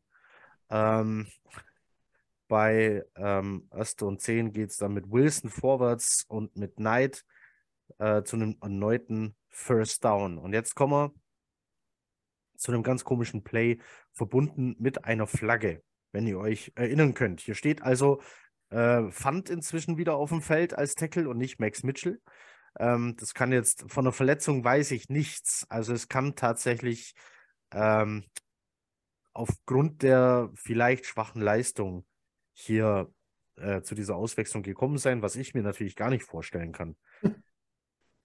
Nee, ist eigentlich unwahrscheinlich. Also äh, eigentlich ausgeschlossen. Ja, ja. Äh, ähm, jetzt kommt eben dieses Play, bei dem ähm, die Jets in der Red Zone stehen, versuchen in die Endzone zu kommen. Ähm, wir haben hier ein Play, bei dem äh, außen zwei Receiver stehen. Barrios steht dabei ganz außen und weiter innen steht äh, Wilson. Äh, Wilson geht dann in Motion, läuft hinter Mike White vorbei. Äh, jetzt gab es hier, Grüße gehen raus an Dominik, der dann hier geschrieben hat, nee, Barrios läuft hier äh, irgendwie komisch. Ähm, was hier also passiert ist, dass Mike White sofort Richtung Barrios guckt. Also das ist sein, sein First Read und da will er dann auch hin. Also das Ganze findet übrigens irgendwo an der, ich glaube, ähm, Vier-Yard-Linie oder so statt. Ähm, Barrios läuft schon direkt nach dem Snap weiter nach innen und nach hinten, also weg von der Line of Scrimmage. Äh, das Ganze passiert jetzt alle noch in Sekunde 1. Also Barrios, äh, äh, Wilson läuft hinter White vorbei. Äh, Sonnewood Knight läuft von White weg jetzt, äh, von White weg. Äh, jetzt haben wir also ähm, Sonnewood Knight und Wilson, die da in die eine Richtung laufen, mit Usoma quasi irgendwie als Vorblocker. vielleicht für Knight, also es hätte auch so ein Play werden können. Äh, Conklin ist auch noch unterwegs, der ist in Motion und läuft in die Richtung, wo Braxton Barrios steht. Ähm, wäre also auch noch so ein potenzieller Anspielpartner. Mike White dreht sich direkt Richtung Barrios, wirft den Ball. Barrios dreht sich sofort zu seiner Innenseite, sprich wieder nach hinten und versucht wegzulaufen. Ähm, der, die Übergabe an Wilson, übrigens, der hinter White vorbeiläuft, wird nicht mal angetäuscht. Also es scheint alles darauf hinauszulaufen, dass dieses Play so oder so auf Barrios geht. Ähm, weil der eben auch der First Read ist. Ähm, Barrios fängt also den Ball. Ich habe mir sogar irgendwo aufgeschrieben, wie weit er eigentlich weg ist. Der fängt den Ball irgendwo zweieinhalb Yards hinter der Line of Scrimmage. Durch die Drehung ist er dann vier Yards weg. Der Cornerback, der ihm gegenübersteht, hat hier gerade dann die Line of Scrimmage überquert. Der war nämlich ein bisschen zögerlich, was das hier wohl für ein Play werden soll. Ähm, Fand hat jetzt auch gemerkt, dass der Ball da draußen ist, läuft da raus mit ihm zusammen der weiter in der Mitte gestandene Safety. Und den schubst Fand jetzt von hinten. So kommt Barrios an ihm vorbei und läuft dann eben, äh, genau, den Fun schubst den Corner und der Safety, der von außen reinläuft, äh, schubst Barrios dann raus. So rum ist es. Ähm, ja. Dumme Flagge bringt die Jets 15 Yards, äh, Quatsch, 10 Yards nach hinten. Anstatt an der äh, 6 geht es also weiter an der 16 äh, ohne Raumgewinn. Ähm, Knut. Ja. Wie hast du das Play gesehen? War das komisch gelaufen von Barrios oder, oder ähm, war das also Play so designt und, und Fund hätte hier ähm, einfach. Also, ich glaube, dass der Schubser halt hier nicht äh, die beste Lösung war. Sind wir uns, glaube ich, einig. Ja, aber ich denke mal, das, das war ein Reflex. Ne? Wenn du O-Liner bist und siehst, da steht ein Receiver und will loslaufen, dann guckst du, dass du ihm irgendwie den Weg frei machst und wenn dann einer vor dir steht, schubst ihn weg. Also äh, in dem Moment, wo er es gemacht hat, wusste er auch schon, dass das scheiße war und er ist auch gleich liegen geblieben und er, also äh, ja, das ist ein Reflex, da will ich ihm gar keinen Vorwurf machen. Ähm, ist natürlich übelst äh, blöd dann gelaufen, wenn du dann wieder 10 Yards nach hinten gehst. Ähm, das, das Play an sich, ich glaube nicht, dass der Plan war, dass, dass Barris den Bogen nimmt. Also er läuft ja vor, läuft dann wieder drei Jahre zurück, und läuft den Bogen außenrum. Ich glaube eher, dass er direkt äh, durch die Mitte cutten sollte, weil da stand äh, neben Pfand noch ein O-Liner, der quasi die, die Lücke geblockt hat, sodass er hätte durchkommen können. Aber das passiert ja auch in Bruchteilen von Sekunden. Ich weiß nicht, ob er da irgendwas gesehen hat oder sich spontan umentschieden hat. Aber er bringt natürlich Fund dadurch auch in eine blöde Situation. Also, mhm. ne, wenn er den Bogen innen läuft oder innen durchcuttet und hinter Fund läuft, dann äh, muss der einfach nur das machen, was er gut kann, im Weg stehen. Äh, und dann macht er auch, weiß nicht, ob er durchkommt, aber so seine, weiß nicht, drei, vier, fünf Yards wären es wohl noch gewesen, geworden, geworden, ja. Ja, glaube ich auch. Ähm, Malte, ich glaube, dir wird es wahrscheinlich eh nicht gegangen sein. Äh, über so eine Flagge regt man sich dann natürlich gerne mal auf. Ja, äh, mega dumm. Und das lernst du auch, das lernst du als, äh, als Offenspieler, ähm, äh, äh, egal in welcher Liga, hier dritte Liga Schnippentipp, hier in Frankreich irgendwo oder da NFL, völlig egal. Ähm, lass die Defender die Tackles machen. Weil das ist das Schlimmste, was du machen kannst als Offenspieler.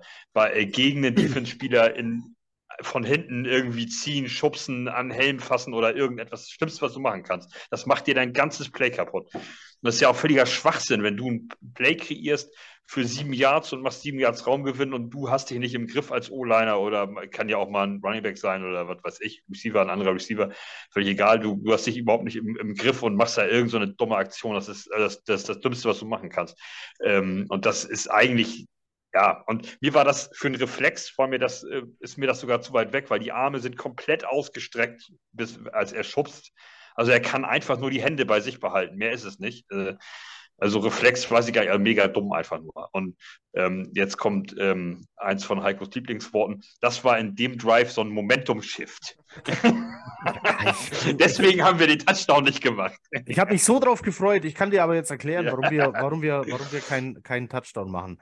Das war jetzt nämlich. Das sind jetzt nämlich die ersten Plays. Ich, ich sehe das Spiel jetzt ja gerade schon zum dritten Mal, ähm, wo ich ein bisschen mal geguckt habe, was macht Mike White eigentlich hier mit den, äh, mit den Play Calls, die gemacht wurden. Der Vorwurf war ja vor allem in der Red Zone, dass die Play Calls hier schlecht waren und deshalb hat man quasi äh, keinen Touchdown gemacht. Also, es ist First and Goal an der 16 aufgrund der Flagge. Wir haben eine Aufstellung, bei der ähm, Barrios ähm, ganz außen steht.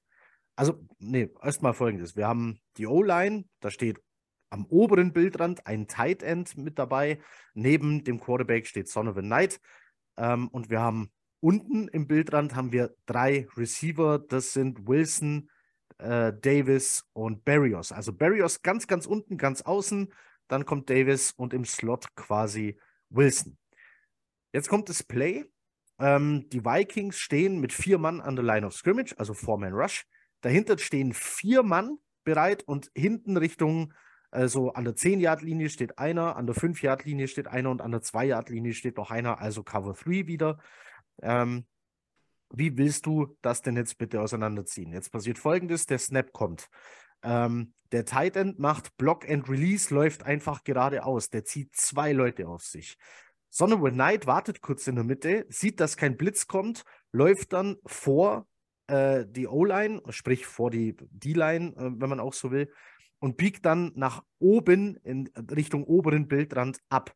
Der ist da Mutterseelen allein, weil ja zwei Leute äh, nur auf, ich glaube, es ist Usoma, ich bin mir nicht ganz sicher gehen. Was machen die Wide Receiver? Die beiden, die innen stehen, also Wilson und Davis, laufen nach außen, Barrios nach innen.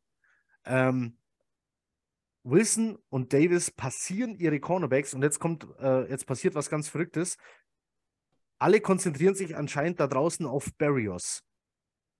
Außer der, der Davis hat, der bleibt bei Davis. Alle gucken auf Barrios und Wilson zieht nach innen. Und jetzt haben wir hier eine Situation, und ich habe das hier im Bild, und es ist so verrückt. Sieben Yards.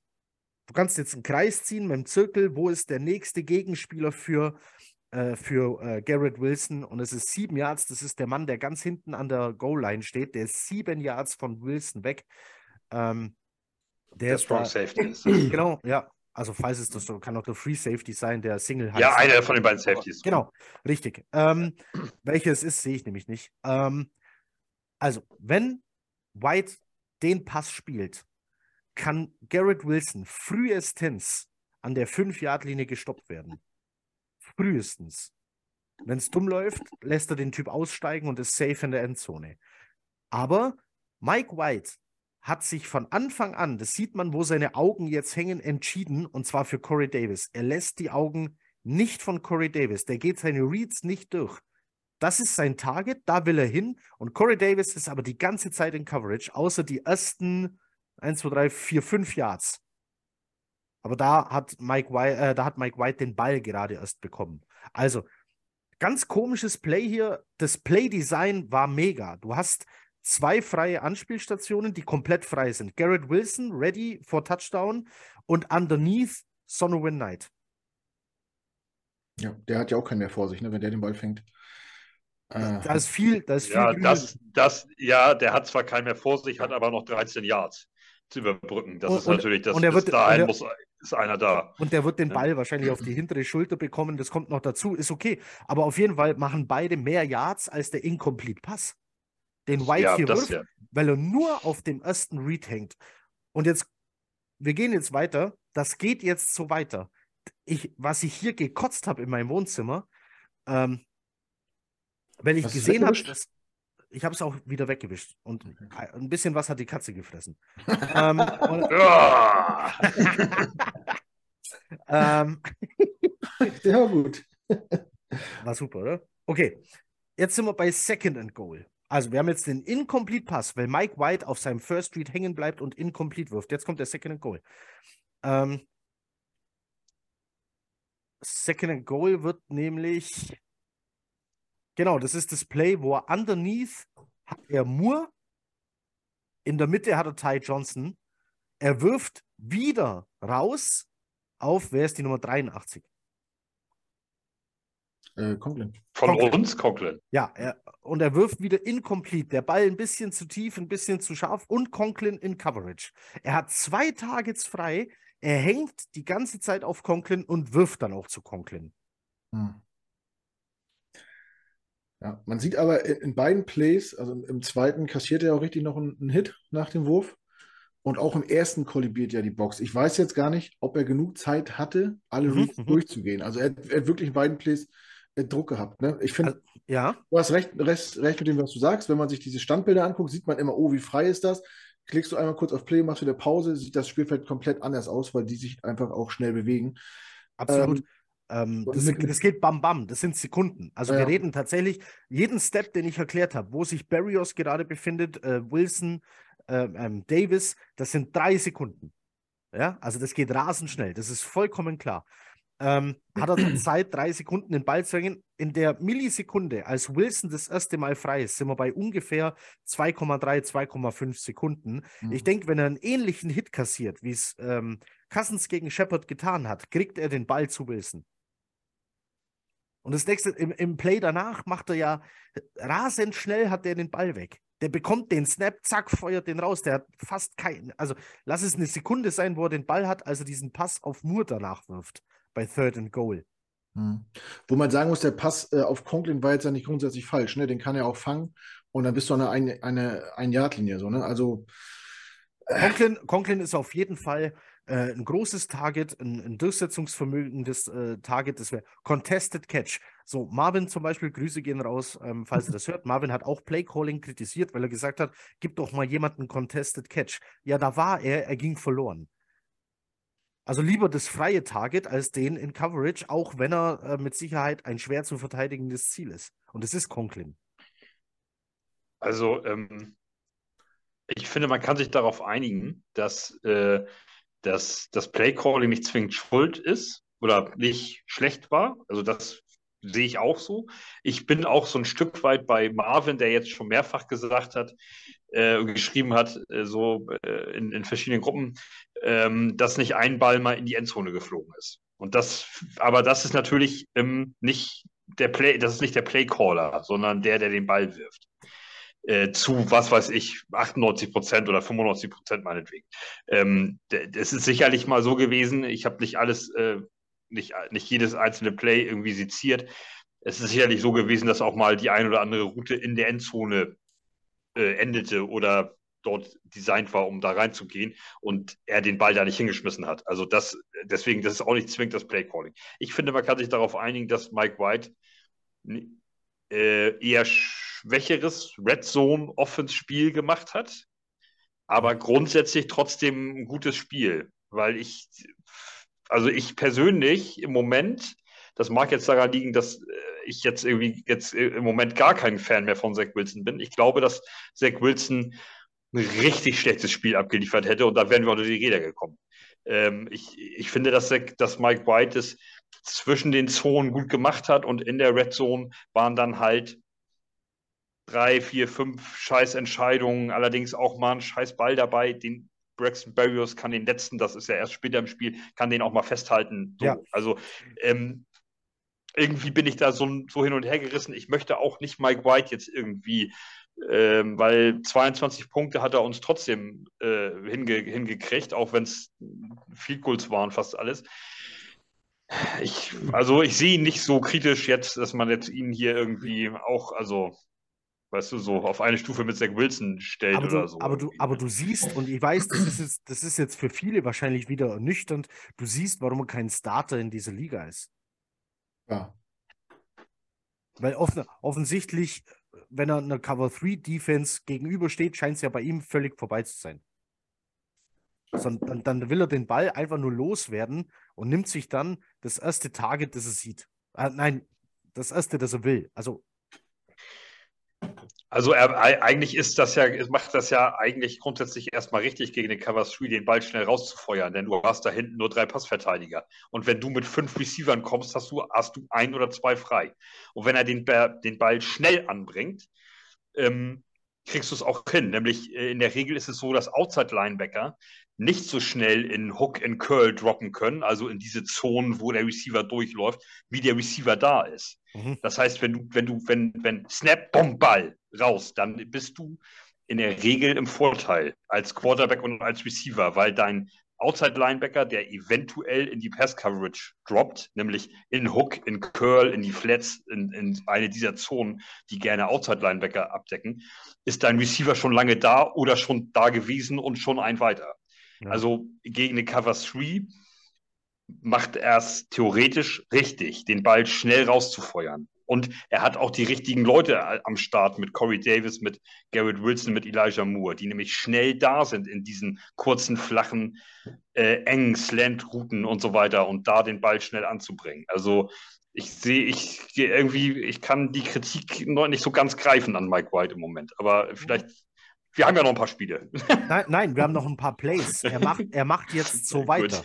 Der macht so weiter. Das, es war schlimm zum Zugucken. Ähm, so, äh, drittes Quarter, hm, im Prinzip jetzt hier vorbei. Wir gehen mit 12 zu 20. Ähm, gehen wir also ähm, ins vierte.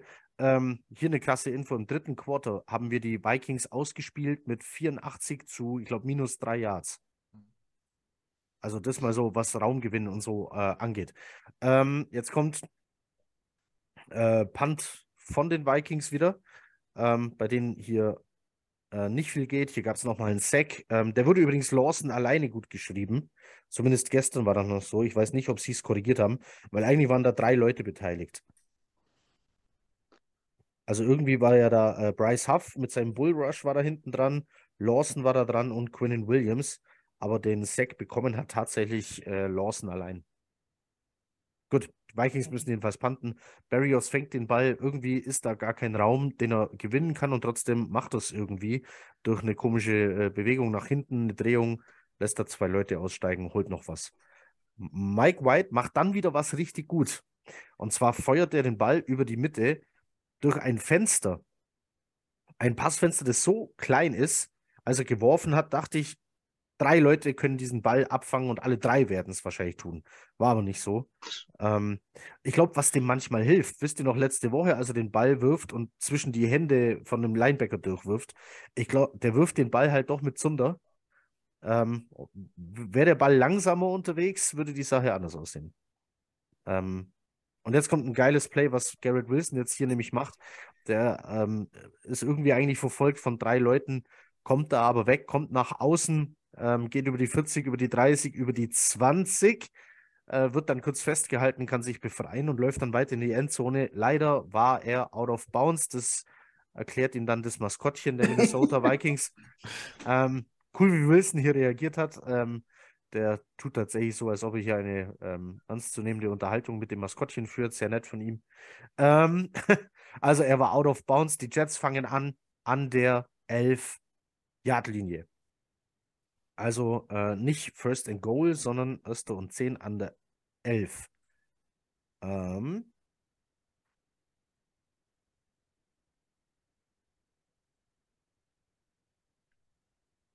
Wir haben jetzt hier, nein, nein, nein, ich, hab, ich muss meine Notiz gerade nochmal checken. Ich habe ja, das, okay. hab das, alles mit, mit ein bisschen Wut im Bauch jetzt geschrieben, was jetzt passiert. So, Mike White ähm, kriegt den Ball, bleibt dann kurz stehen und nimmt dann den, ähm, den Toss oder Pitch, wie man es nennen will, also ganz kurz ähm, auf Sonne Win Night, während drei Leute ihre Routen laufen. Barrios stand nämlich auch neben White. Also da standen äh, Sonne Win Night, ähm, White, Knight, White und Barrios. So.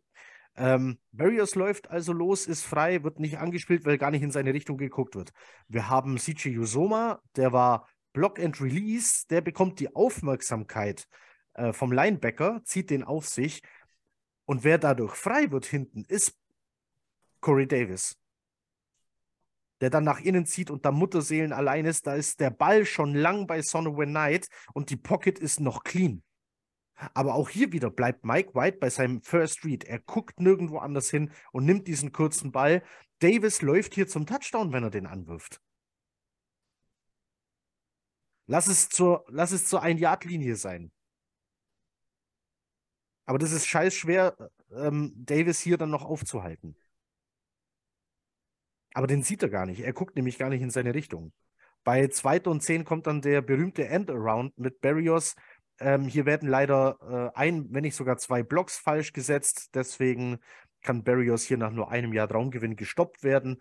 Diesen End-Around kennen wir, der kommt pro Spiel zweimal vor. Hier kann ich mir, jetzt können wir Play-Calling kritisieren, weil es sein kann, dass die Vikings das Play vom Tape kennen.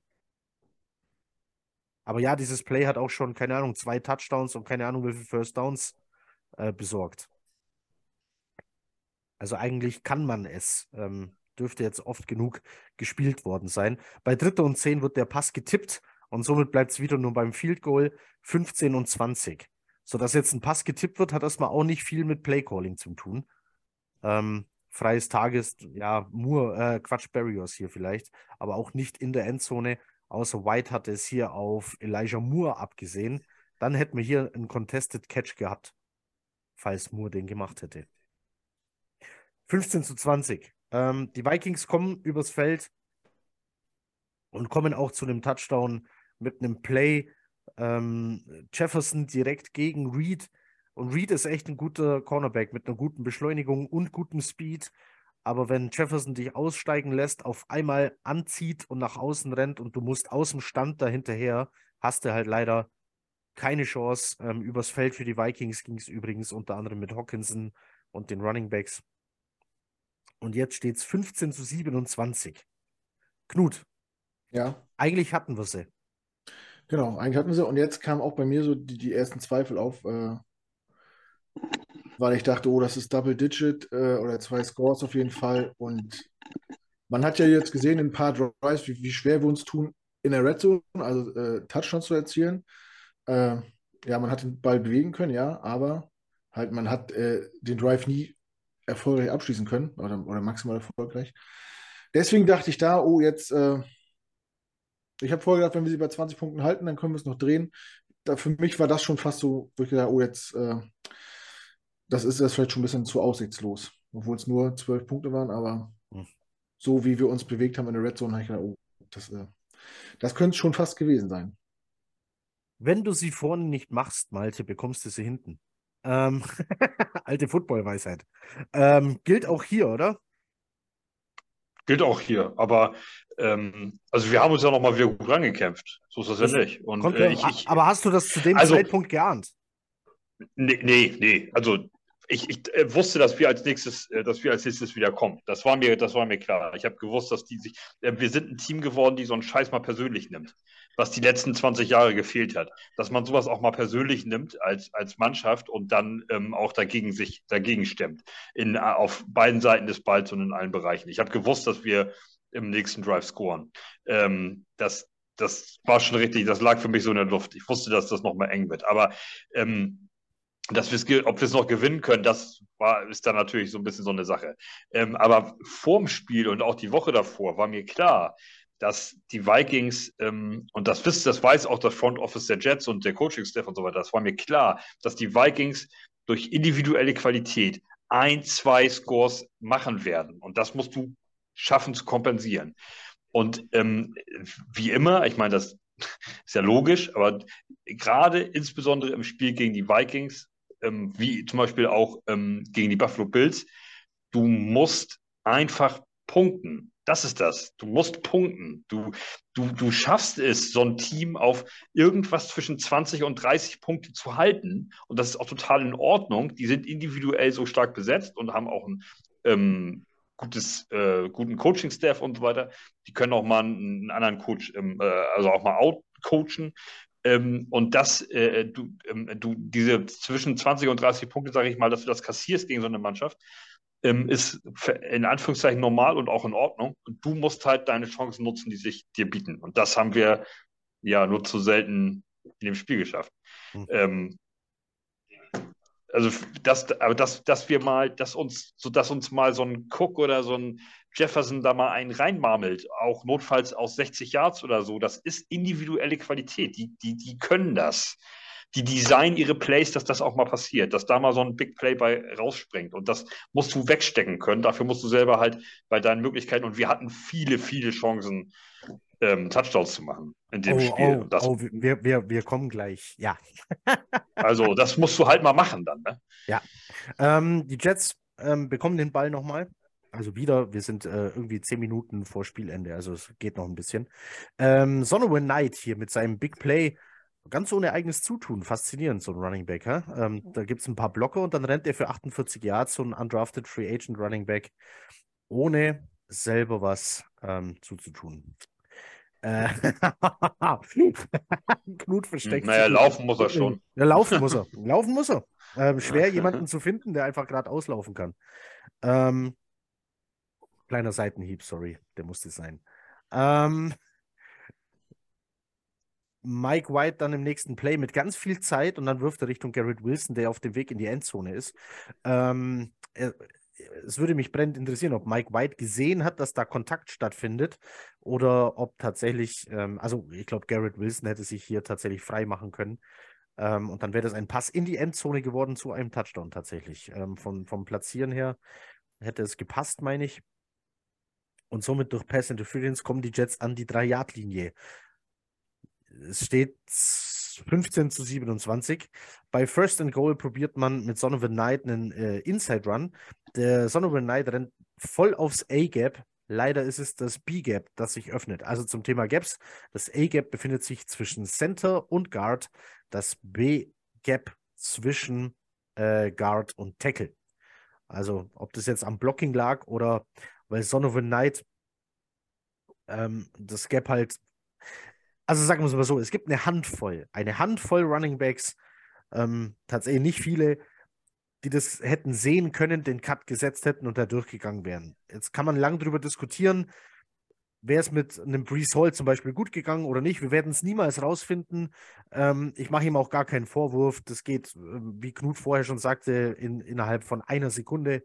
Ähm, das zu sehen ist schwierig und zu dem Zeitpunkt war er dann eigentlich schon ähm, festgerannt. Bei Second and Goal macht mich Mike White wieder wütend.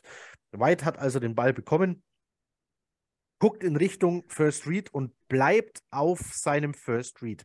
Und das, ähm, also es scheint ein Option Play erstmal angedeutet zu werden. Das heißt, White tut so, als ob er ähm, Knight den Ball übergibt, zieht den Ball aber wieder raus. Ähm, ich weiß jetzt nicht, ob das nur so, ob man nur so tun wollte, als ob es äh, ein Option Play überhaupt ist oder ob von Anfang an Corey Davis hier das außerkorne Ziel war, weil Mike White zieht den Ball schon schnell wieder raus und wirft Richtung White. Äh, Davis. Leider hatte ähm, Garrett Wilson auf dem Slant ähm, ist seinem Gegner so einen Schritt davon gelaufen. Äh, mit einem Pass in die Endzone hätte man hier mit guter Platzierung einen Touchdown geholt, mit etwas schlechterer Platzierung einen Contested Catch durch Wilson holen können hätte ein Touchdown werden können. Ist egal, wird Gott sei Dank noch einer, aber noch nicht ganz. Ähm, nicht bei Third and Goal. Hier hätte Mike White die Chance gehabt, vielleicht auf die hintere Pylone der Endzone zu werfen.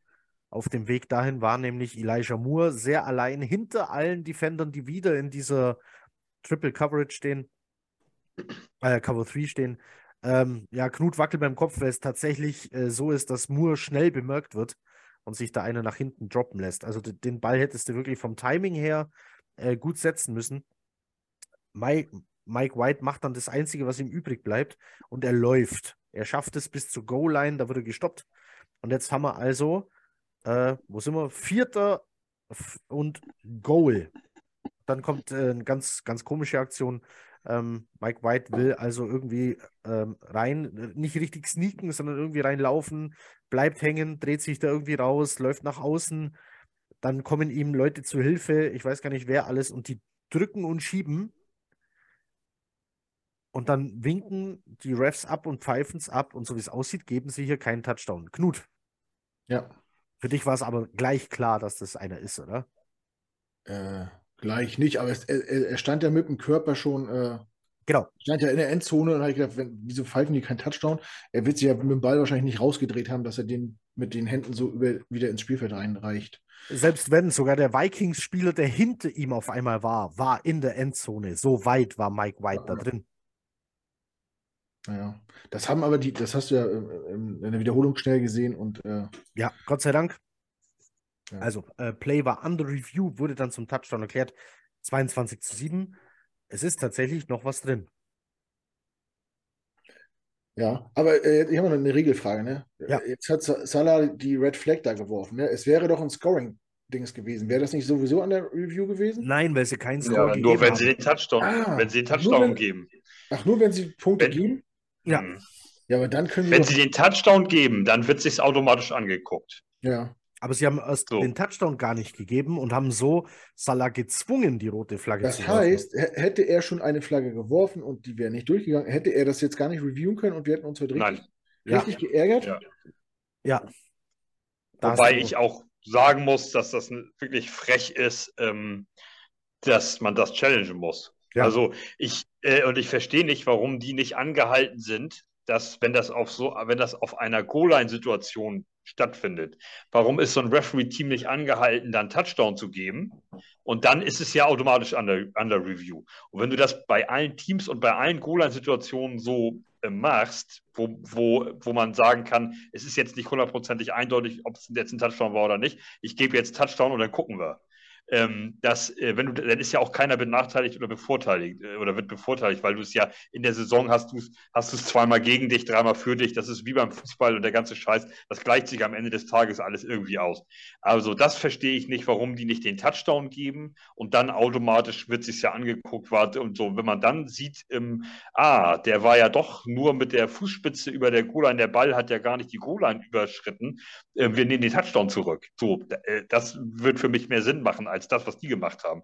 Nein, kein Score und äh, dann seh selber zu, wie du klarkommst. Das ist scheiße. Aber das ist wieder, da redst du wieder wahrscheinlich gegen, gegen Windmühlen. Das wird sich nie ändern. Oder zumindest können wir es nicht von hier verändern. Hm. Die Jets halten die Vikings bei Three and Out. Ähm, auch durch einen Wahnsinnstackle von Quincy Williams. äh, das war auch ein mächtiger Einschlag, du. Den, den merkt er heute auch noch. Ähm, ja.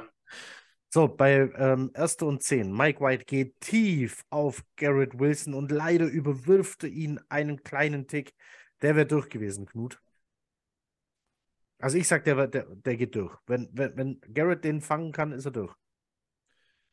Äh, ja, denke ich auch. Ich guck's, ich habe es ja auch gerade vor mir. Ja, wenn, ja.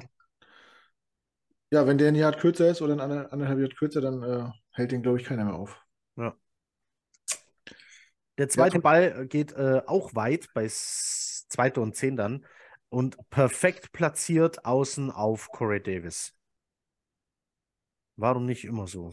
So ein schönes Play. Äh, erste und zehn, äh, man macht Outside Run, äh, kommt ähm, äh, sechs Yard weit mit Donovan Knight. Wir haben übrigens tatsächlich noch ein bisschen Zeit. Also die Jets hatten hier jetzt keinen Grund, irgendwie ähm, zu hasseln, wie auch immer dann diese langen Plays auf einmal zustande kamen. Es sind tatsächlich noch fünf Minuten auf der Uhr. Beide Teams haben noch, also über fünf Minuten und beide Teams haben noch alle ihre Timeouts. Ähm, Knight dann nochmal zum First Down. Äh, der erste Pass hier ist dann incomplete, der zweite auch und der dritte wird deflected. Und schon hast du Vierter und Zehn, liegst fünf Punkte hinten und musst jetzt eben gucken, was du jetzt noch tust. Ähm, der konservative Knut, äh, wärst du auch für Vierte und Zehn gegangen? Äh, ehrlich gesagt nicht. Echt? Also, äh, wir, ja, wir sind mit fünf Punkten hinten. Wir haben noch drei Timeouts.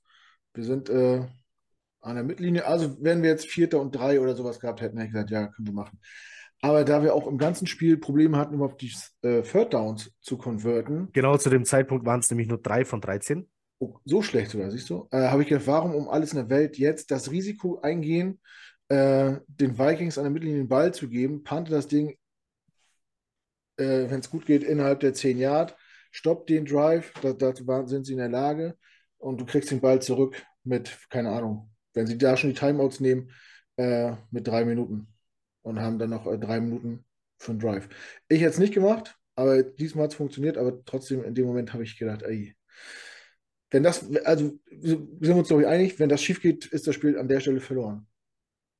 Warum? Ob du jetzt puntest oder eine Interception wirfst, du gibst ihnen so oder so den Ball. Nee, nee, nee. Wenn, ich meine jetzt nicht Interception werfen, aber es kann ja auch sein, dass der Ball incomplete ist. Ja. So, und dann stehen die an der Mittellinie. Und dann brauchen die noch 15 Yards und dann führen sie nicht mit 5, sondern mit 8. So. Mhm. Und dann bringst du dich in eine schlechte Position. Dann, kannst auch, dann hast du vielleicht noch, äh, noch Zeit, aber die können die Uhr runterspielen, die machen vielleicht drei Punkte. Und dann, ja, dann musst du hurry up und äh, einen Touchdown machen und dann muss noch die Two-Punt gelingen. Also ich hätte äh, mich auf meine Defense verlassen und ich hätte äh, den einfach gepuntet. Gut, dass sie es gemacht haben, aber Aber wie immer ist das so ein Money Down, High Risk, High Reward. Wenn das Ding kommt, dann schmeckt es richtig und wenn es nicht kommt, dann äh, weiß ich nicht, ob es gleich direkt vorbei ist. Ähm, dann müssen die Vikings erstmal einen Touchdown schaffen. Die haben sich auch das ganze Spiel mega schwer getan, ähm, gegen uns mal vernünftig voranzukommen, eben bis auf so zwei, drei, vier Situationen, die wir ja aber auch hatten. Äh, du hast ja immer mal so ein, so ein Breakout-Play da irgendwie drin. Meine allererste Intention war Punt. Ähm, ähm, mit zwei, drei, fünf Sekunden drüber nachdenken und die das nochmal angeguckt, ähm, äh, wäre ich für gegangen. Hm.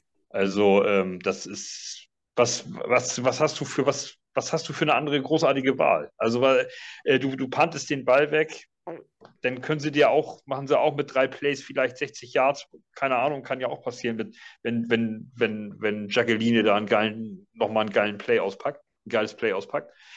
Oder Cook, ich weiß, keine Ahnung. Also es ist mein, alle, meine allererst, mein allererster so Impuls war Punt, ähm, aber so mit fünf Sekunden warten ähm, fand ich es ganz okay. Aber ich glaube, das war zu dem Zeitpunkt, als sich ähm, der Game Pass aufgehängt hat. Ich habe das sowieso quasi dann nur Ja. mitgelesen. Äh, genau, also ich, ich konnte es dann nicht live sehen, also da hatte sich irgendwie in deutschlandweit, glaube ich, so gefühlt Ja, ja, der Game Pass ja. aufgehängt. War das da? dem Spiel, Okay. ne? Ja, Wenn man in, in die Red Zone gewechselt ist, konnte man es sehen. äh, genau. Ja, genau. In, in der Red Zone wurden die Jets dann auch mehr gezeigt, obwohl sie noch gar nicht in der Red Zone waren. So eine Überraschung. Äh, ein Schelm, wer Böses dabei denkt. Gut. Äh, vierte und zehn. Wahnsinnsplay. h- Hättest, hättest du denn ausgespielt, Heiko? Bei Madden ja. Ehrlich. Ähm, also ich denke, ich hätte, ähm, ich hätte wahrscheinlich, boah, ja, einen weiten Pass hätte ich wahrscheinlich tatsächlich versucht, ja. Okay. Ähm, weil die Plays jetzt hier im offenen Feld haben deutlich besser funktioniert als alles, was in der Red Zone passiert ist. Deswegen, auch dieses Display jetzt, bei 4. und 10 feuert Mike White dieses, äh, den Ball wieder in ein enges Fenster zwischen zwei Verteidiger durch, durch äh, Corey Davis für 17 Yards, der dann nach diesem Catch nochmal 10, 11, 12, 13 irgendwas rausholt. Also bringt die Jets inside the 20. Wir sind also wieder in der Red Zone. Und wenn, wenn äh, Garrett Wilson da den Block besser setzen kann, dann ist auch Corey Davis durch Ja. in der Situation. Ja. Ja, es gab äh, die Chancen waren da. Aber Garrett Wilson hat Garrett Wilson hat nicht den Körper für Blocks. Aber Er hat äh, es der ja, hat ver- den- er ja hat den- versucht, aber Der, Ja, aber er hat den, ja genau, er hat versucht, er hat den Körper für so eine halbe Sekunde Block. Das ist wie, wie mit mir. Ich, ich konnte auch nie blocken. so, erster und zehn. Ähm, wir haben zwar Wilson in Motion, wir haben eins, zwei, drei Leute, vier Leute, die loslaufen als potenzielle Passempfänger. Mike White guckt aber sofort zu Son of a Night ähm, und nimmt hier den kurzen Pitch. Ähm, leider kann hier nicht alles geblockt werden, was da an Verteidigung kommt. Die Jets schaffen sieben Yards. Ähm, mit einem Slant auf Corey Davis, so einer kann doch bitte auch mal reingehen, kommen die Jets wenigstens an die fünf für ein First and Goal. Äh, also First and Goal wieder Situation an der 5-Yard-Linie. Erstes Play ist ein Run und Sonovan Knight will hier inside gehen auf, und läuft auf eine Traube zu, die sich irgendwie auf nur zwei Quadratmetern türmt. Links und rechts davon ist nämlich alles frei. Gott sei Dank sieht das noch, kann sich äh, vom Pulk lösen, rollt sich raus, läuft noch ein paar Yards. Wenn der gleich outside läuft, kommen alle zu spät, die ihn aufhalten wollen. Er muss nur an diesem Pulk ja, vorbei. Aber ja, das passiert, ja, er hat Full Speed, passiert im Bruchteil einer Sekunde. Angesagt war das ist, Inside. Das ist so schwer, aber ja, sehr schade. Das ist Football-IQ. Ja. Das ist ein Football-IQ. Und wenn er den nicht hat äh, oder nicht, dann, dann machst du halt dieses Kopf runter und rein. Das ist eben, es gibt diese, diese verschiedenen Typen von Running Backs. Und, und äh, hier, äh, Livion Bell ist, ist war, ist, äh, ist, ist, so ein, ist so einer, der immer so einen, einen, so einen Schritt einmal gemacht hat zum, um, zum Lesen. Der hätte es sofort gesehen und wäre außen raus. Aber Gut. Bei Second Running Goal, Back doesn't matter. True. Running Back doesn't matter, sagst du immer. ja. Die, willst du die mathematische Wahrscheinlichkeit hören, wie, wie, um wie viel erfolgreicher ein Passspiel hier hätte sein können? 13 Prozent. Äh, insgesamt oder 13 Prozent erfolgreicher? Also an der Goal-Line, ähm, Passspielzug beim äh, zweiten Versuch sind so ungefähr 10 bis 20 Prozent, aber es ist Anfang 10, irgendwo bei 13. Ja. Ja, ja, okay. Hm. Irgendwo da. Ähm, 13 Prozent können je nachdem, um was es geht, echt viel sein. Aber die Jets probieren es nochmal inside. Leider kommt hier, ich glaube, es ist das Safety. Ist es Harris? Ich weiß es gar nicht. Nee, wer ist das? Äh, kommt hier durch die Line durch und stoppt dieses Play noch, bevor es angefangen hat. Hinter der Line of Scrimmage. Wir sind bei Third and Goal. Ähm, hier wird dann ein Pass in die Endzone probiert. Ähm, Garrett Wilson rutscht aus, fällt nach vorne, fängt sich mit den Händen ab, ist hier dann also kurz auf allen Vieren. Ähm, rappelt sich wieder auf, aber da ist der Ball natürlich schon lange weg. Und wir sind bei Fourth and Goal. Ähm, Barriers läuft in Motion hinter der Line of Scrimmage äh, entlang, hinter der O-Line entlang, um die O-Line rum fast wie so eine Texas Road, nur nicht so gezackt. Ähm, ähm, ist dann in der Endzone, ähm, wird angespielt, bekommt den Ball auf die Brust und kann ihn nicht festhalten. Turnover on Downs. Mit 1,43 auf der Uhr. Betretenes Schweigen hier im Podcast. Ähm, ja, schade. Ne? Denn das, denn das war's dann natürlich. Nein. Was? Nein, da passiert ja nie, nicht mehr viel. Junge, ich war in Cleveland bei 1,43 mit, mit, äh, mit drei Timeouts ist doch noch lange nicht Schluss, Junge. Ja, also. jetzt noch einiges. Ich habe hier nicht mehr weiter mitgeschrieben. Ähm, Ernsthaft? Wir, wir, waren doch nochmal an der Red Zone. Ja, waren wir. Ich war aber immer noch sauer auf Mike White bisher. Und und? Hm, ich schreibe mir jetzt nichts mehr mit, Mike White ist doof. So. Äh, nee, ähm, es lag tatsächlich an der Uhrzeit, denn äh, jetzt bin ich so ungefähr fünf Minuten, bevor wir die Aufnahme hier angefangen haben. Was nochmal? Ich, ich konnte nicht mehr weiter gucken, weil wir dann hier angefangen haben zum Aufnehmen. Ach so. Ach so, ah, okay. Ja, soll ich kurz sagen? Aber hast du das? Die laufen dreimal. Hast, hast, du das? Hast du das Sonntag nicht gesehen, das Spiel? Bis zum Doch. Ende? Doch, aber Doch, da war doch, er so wütend, dass er nicht mehr hingeguckt hat. So. Doch, Ach Doch, so, hab ich. ah, Okay. Also, die Vikings laufen dreimal, werden dreimal gestoppt und äh, können genau 13 Sekunden von der Uhr nehmen. Und die Jets haben kein Timeout mehr und es ist noch 1,30 und die Vikings machen einen Sky-Kick. Und die Jets kommen an der 45 wieder zum Ball. bei Dritte und Zehn muss Mike White flüchten und trifft dann Moore nicht. Jetzt bin ich gespannt, wie viele Leute er hier frei, frei laufen lässt. Wie viel Zeit hast du denn heute investiert, Mike White kritische Szenen zu analysieren? Na, es, es ist mir halt einmal aufgefallen, dass ich mir dachte, hey, Moment mal, da war doch mehr drin. Eigentlich hat mich die Kritik anderer Leute am Playcalling gestört und so bin ich dann eben drauf gekommen, dass das Playcalling hier nicht das Problem war. Das Problem ist Mike White, der so lange auf seinem First Read hängt, dass alles andere ihm egal ist.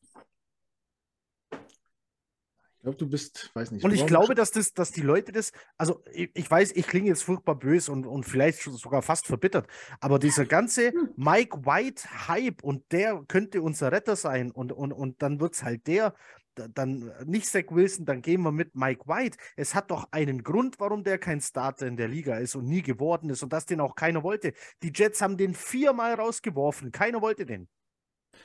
Ja. Das hat doch einen Grund. Und offensichtlich ist es das, dass er halt keine Reads durchgehen kann. Deine Kritik ist ja, äh, ist ja nicht ganz unangebracht, aber trotzdem finde ich das wieder ein bisschen sehr, sehr einseitig. Ähm, weil ja, es hat einen Grund, dass er, dass er nur äh, Backup vom Backup ist. Aber das ist vielleicht auch der Grund dafür, dass er na, in seinem zweiten Start die Saison auch äh, in der Red Zone noch nicht so effektiv sein kann. Also er hat halt wenig First-Team-Raps gesehen. Mhm.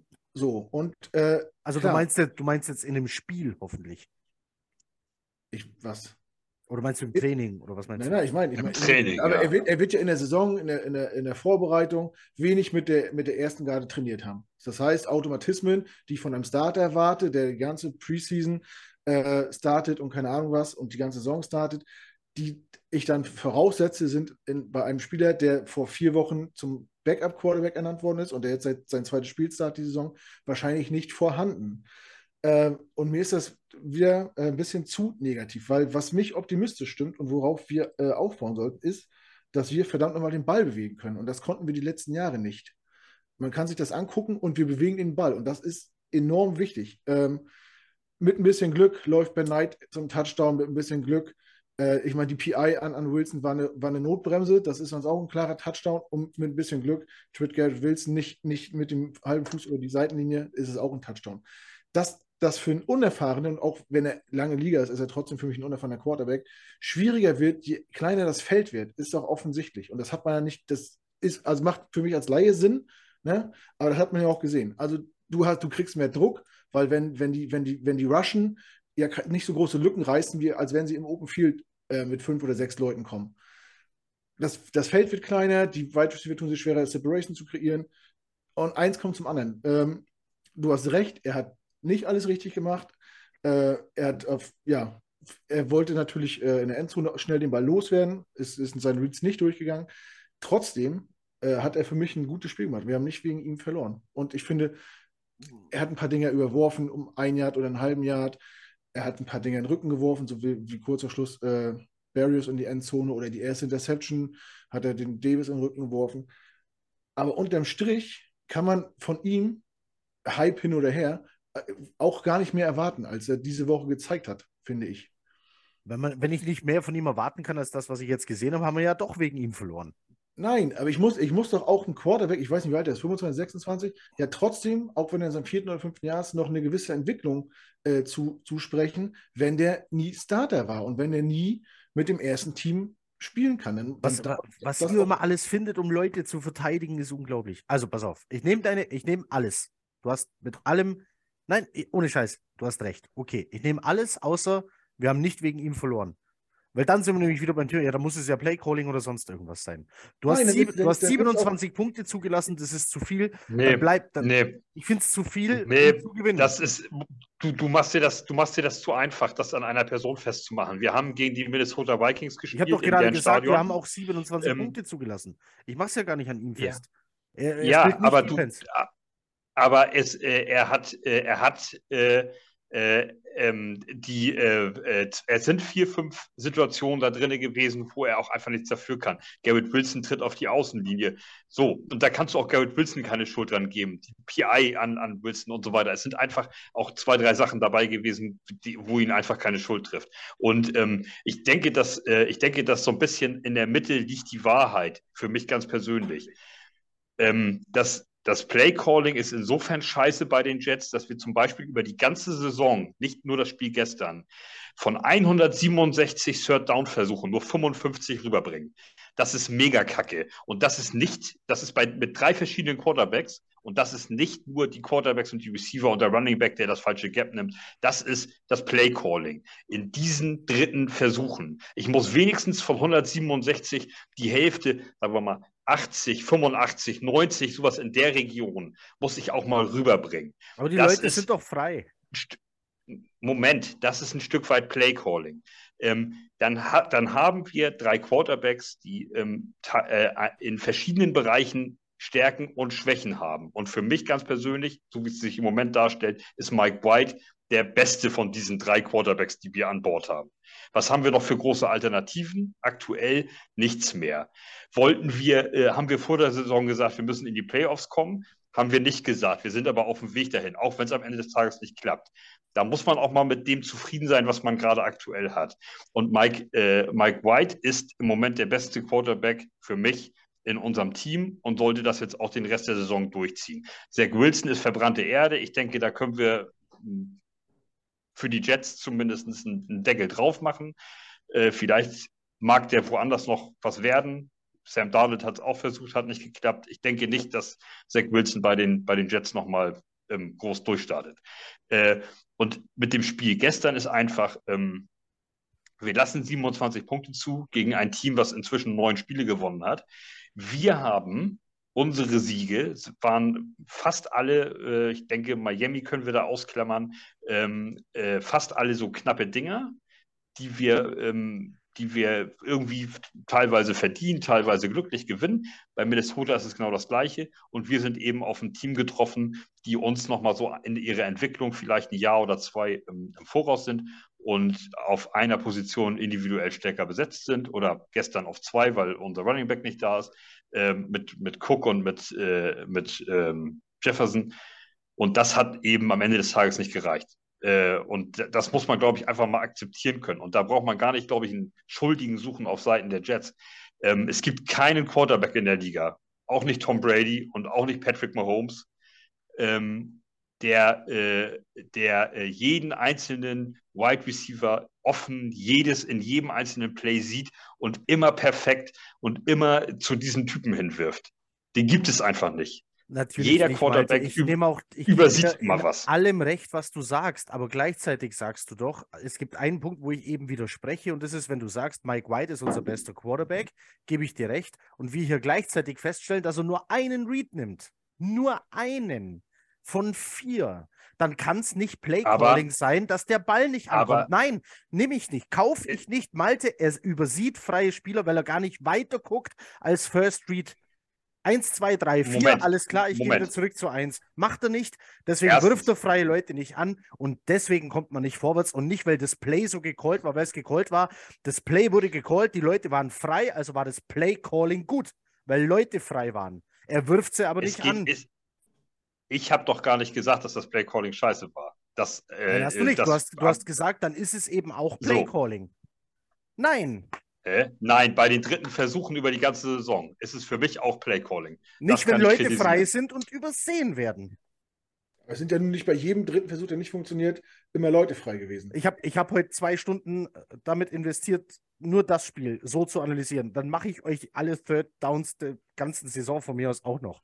Und ja, dann, werden wir wahrscheinlich fest, und dann werden wir wahrscheinlich feststellen, dass Flecko noch die meisten davon umgewandelt hat in neue First Downs. Und nur die anderen beiden eben nicht. Du hast aber äh, einen, also, Langstrecken, Langstreckenflug, da kannst du ja das stimmt, ja. Zeit investieren. Ich empfehle jedem, der das hier hört, guckt euch den Podcast an. Hier ist Körpersprache, das habe ich ja seit Jahren nicht gesehen. Hier wird ja lamentiert und gestikuliert, dass der schlimmer wie im Doppelpass. Viele, viele gucken sich das tatsächlich bei, bei YouTube an. Ist, ist, ich, ich, äh, also für mich, mir ganz persönlich ist das, ist das ähm, zu einfach gemacht. Die Kritik jetzt an Mike White, das ich ist hier in der Mitte. Nicht, in, ich schieb's nicht allein in der Mitte Mike White. Die, in der Mitte liegt die Wahrheit. Mike White hat mhm. Ähm, und vor allem Mike White, das ist ja das, also du sagst jetzt, er übersieht die freien Receiver. Ja. In, das mag jetzt in, in 4, 5, 7, 12 Situationen so gewesen sein. Halt, warte mal, er hat man, ja aber auch. Warte, im, sag, hilf mir bei der Definition. Kann man von Übersehen reden, wenn er gar nicht in ihre Richtung guckt? Ja, kann man. Äh, so, äh, ich will das nur abkürzen. äh, die, die, ähm, die äh, äh, es ist ja nicht, aber nicht jede einzelne Situation. Ähm, er hat ja auch äh, einen zweiten, dritten, vierten Read gemacht in diesem Spiel. Du machst es fest an, an acht Situationen, wo er den, wo er eben nur zu einem zu einem Read, zum First Read guckt und da hinschmeißt. Es gibt ja aber auch in diesem Spiel, und das, diese Szene hast du dir ja nicht angeguckt, ähm, eben genauso 17 Situationen, wo er den Second und Third Read nimmt und ja, sieht. Angeguckt, also das ist ja auch. Angeguckt habe ich es mir schon, ich habe es jetzt nur nicht erwähnt. Aber ja. Siehst du, ja, und du und du und, und du sammelst ja auch nur das Negative für dich raus und bringst es dann hier auf den Tisch. Und aber das ist ja eben nicht, das ist eben nicht die Wahrheit. Die Wahrheit ist, dass sie irgendwo in der Mitte liegt. Aber es, hat, schreiben, es, schreiben mir Leute, es schreiben mir Leute bei Twitter oder uns, unserem Account, kommentieren sie, sprecht bitte über das grottenschlechte Playcalling von Lafleur. Das war's nicht. Das aber das haben getan. wir auch von Anfang an gesagt. Ja. Aber die, die aber die Schuld ich, hat auch nicht Mike White. Nein, aber, aber über das Verteidigen von Lafleur komme ich eben dazu, dass die Bälle nicht bei freien Receivern landen, weil jemand nicht dahin wirft.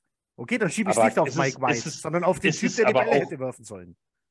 Ist es, ist es aber auch möglich, dass die, dass die Vikings einfach auch ähm, in, an manchen Stellen es auch gut verteidigt haben. Absolut. Ist es zum Beispiel, kann man das auch mal erwähnen, dass wir da gegen eine starke Red Zone Defense wir, wir können, Vielleicht können wir es ja auch so sagen. Genauso wie Zach Wilson nicht gegen Druck und Blitze klarkommt. Vielleicht kommt Mike White einfach nicht mit Cover 3 klar. Können wir auch erklären. Dann passt es auch wieder. Fakt ist, dass wir dann immer zum gleichen Ergebnis kommen und, und das lautet, er ist es auch nicht. So, und jetzt ist Knut weg. Knut hat sich schon mal ausgestellt. Ja, nee, der hatte, äh, der hatte jetzt auch länger Standbild. So viel zum Thema, hier ist Mimik und Gestik im Spiel in diesem Podcast. Hm.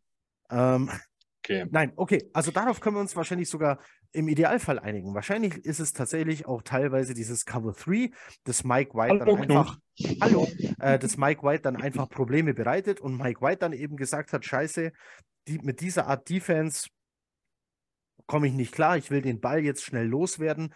Ähm, und ich nehme die für ihn angenehmste, das für ihn angenehmste Target, mit dem er sich am wohlsten gefühlt hat. Und es war dann halt eben der, von, in dessen Richtung er von Anfang an guckt. Also ich genauso. Also. Nein, kann ja tatsächlich sein. Weil irgendwann entwickelt ja jeder Quarterback äh, eine Art, auch mit seiner Schwäche umzugehen. Und bei Mike White war es halt dann vielleicht, nee, ich wirf den Ball jetzt in die Richtung meines First Reads. Ich weiß, der läuft die und die Route, der ist zu dem Zeitpunkt da und da.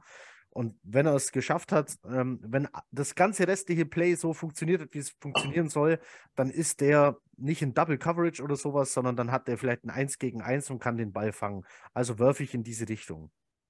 Und das hat halt am Sonntag leider nicht funktioniert. Ja, das kommt bei Conklin hat es nicht funktioniert, bei Davis hat es dann mal nicht funktioniert.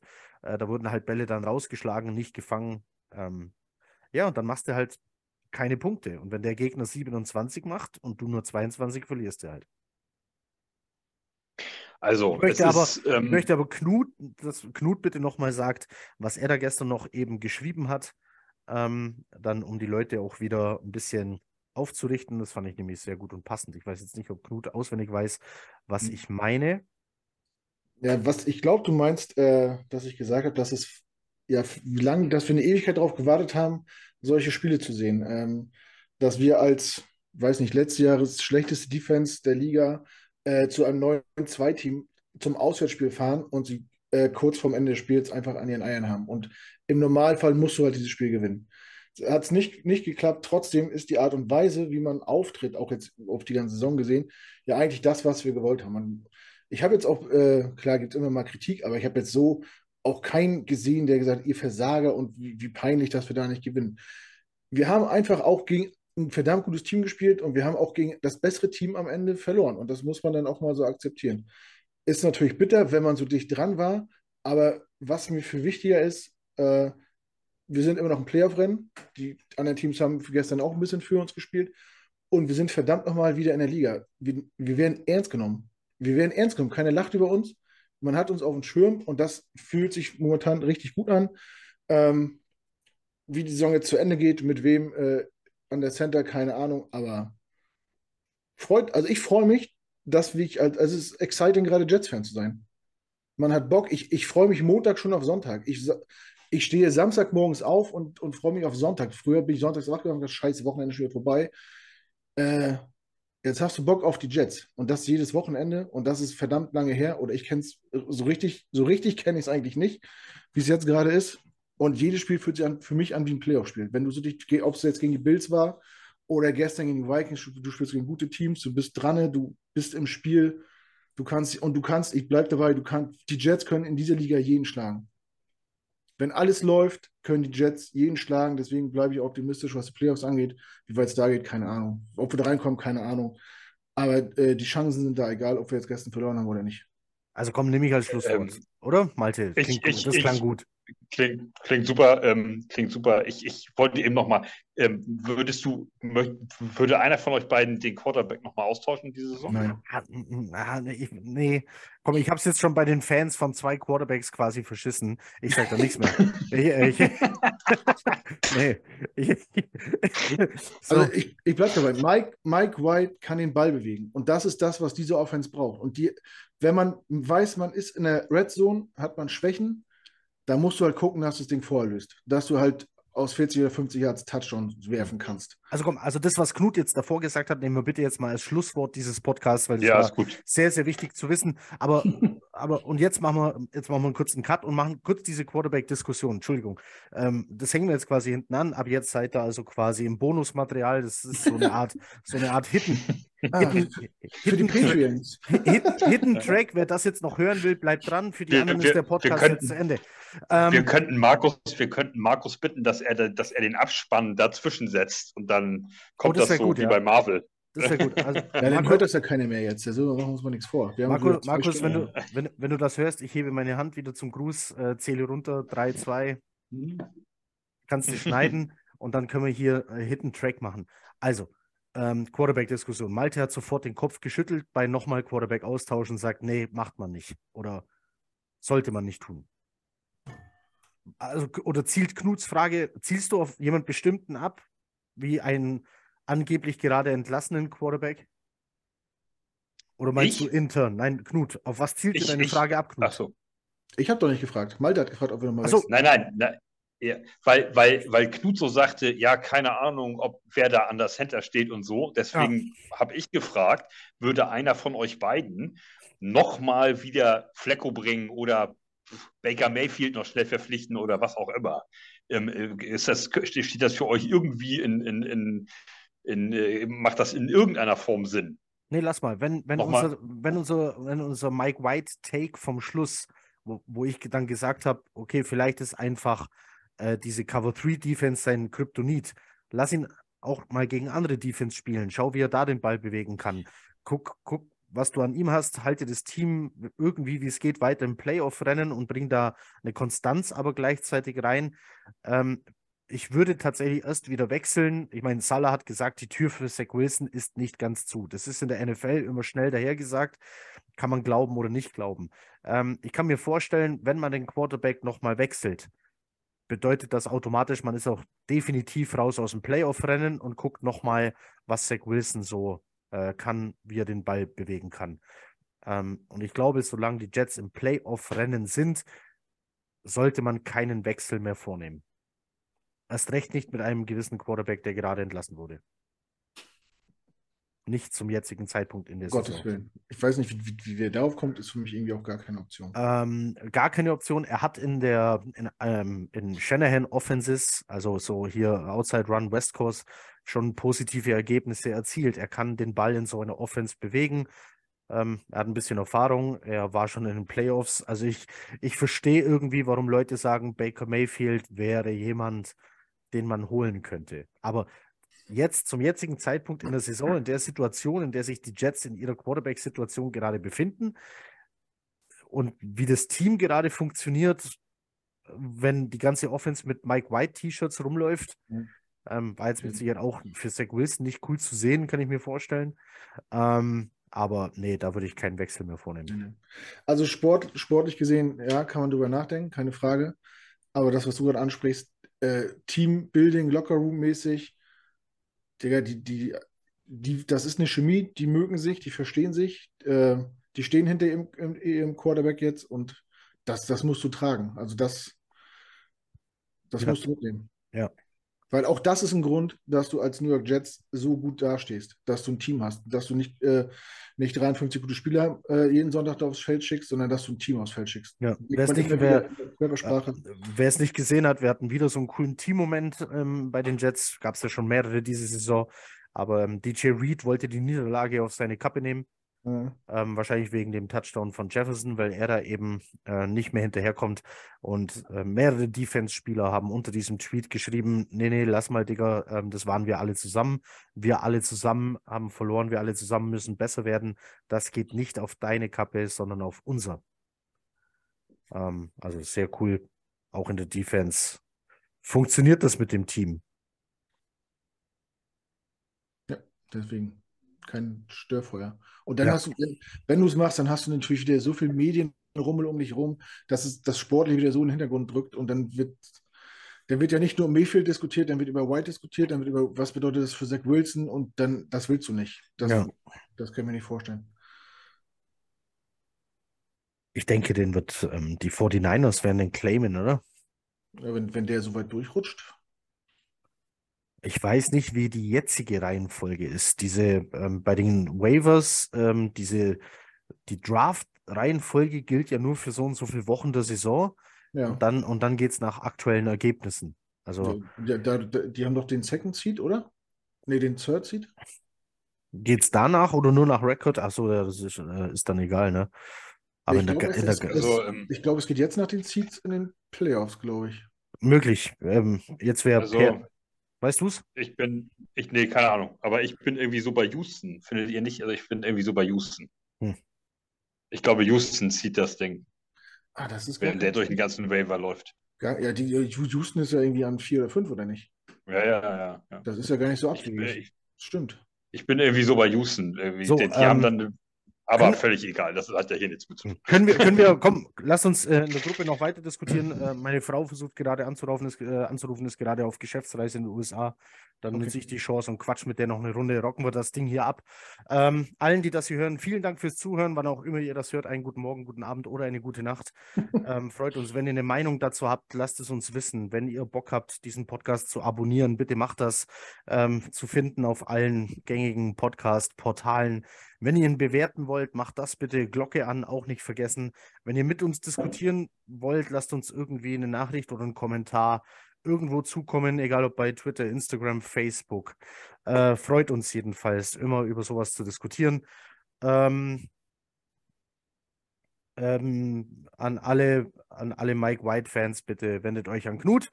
ähm, ähm, ich äh, meine Beschwerden nehme ich nur über Knut an. So, ähm, macht es gut. Euch beiden vielen Dank fürs Dabeisein.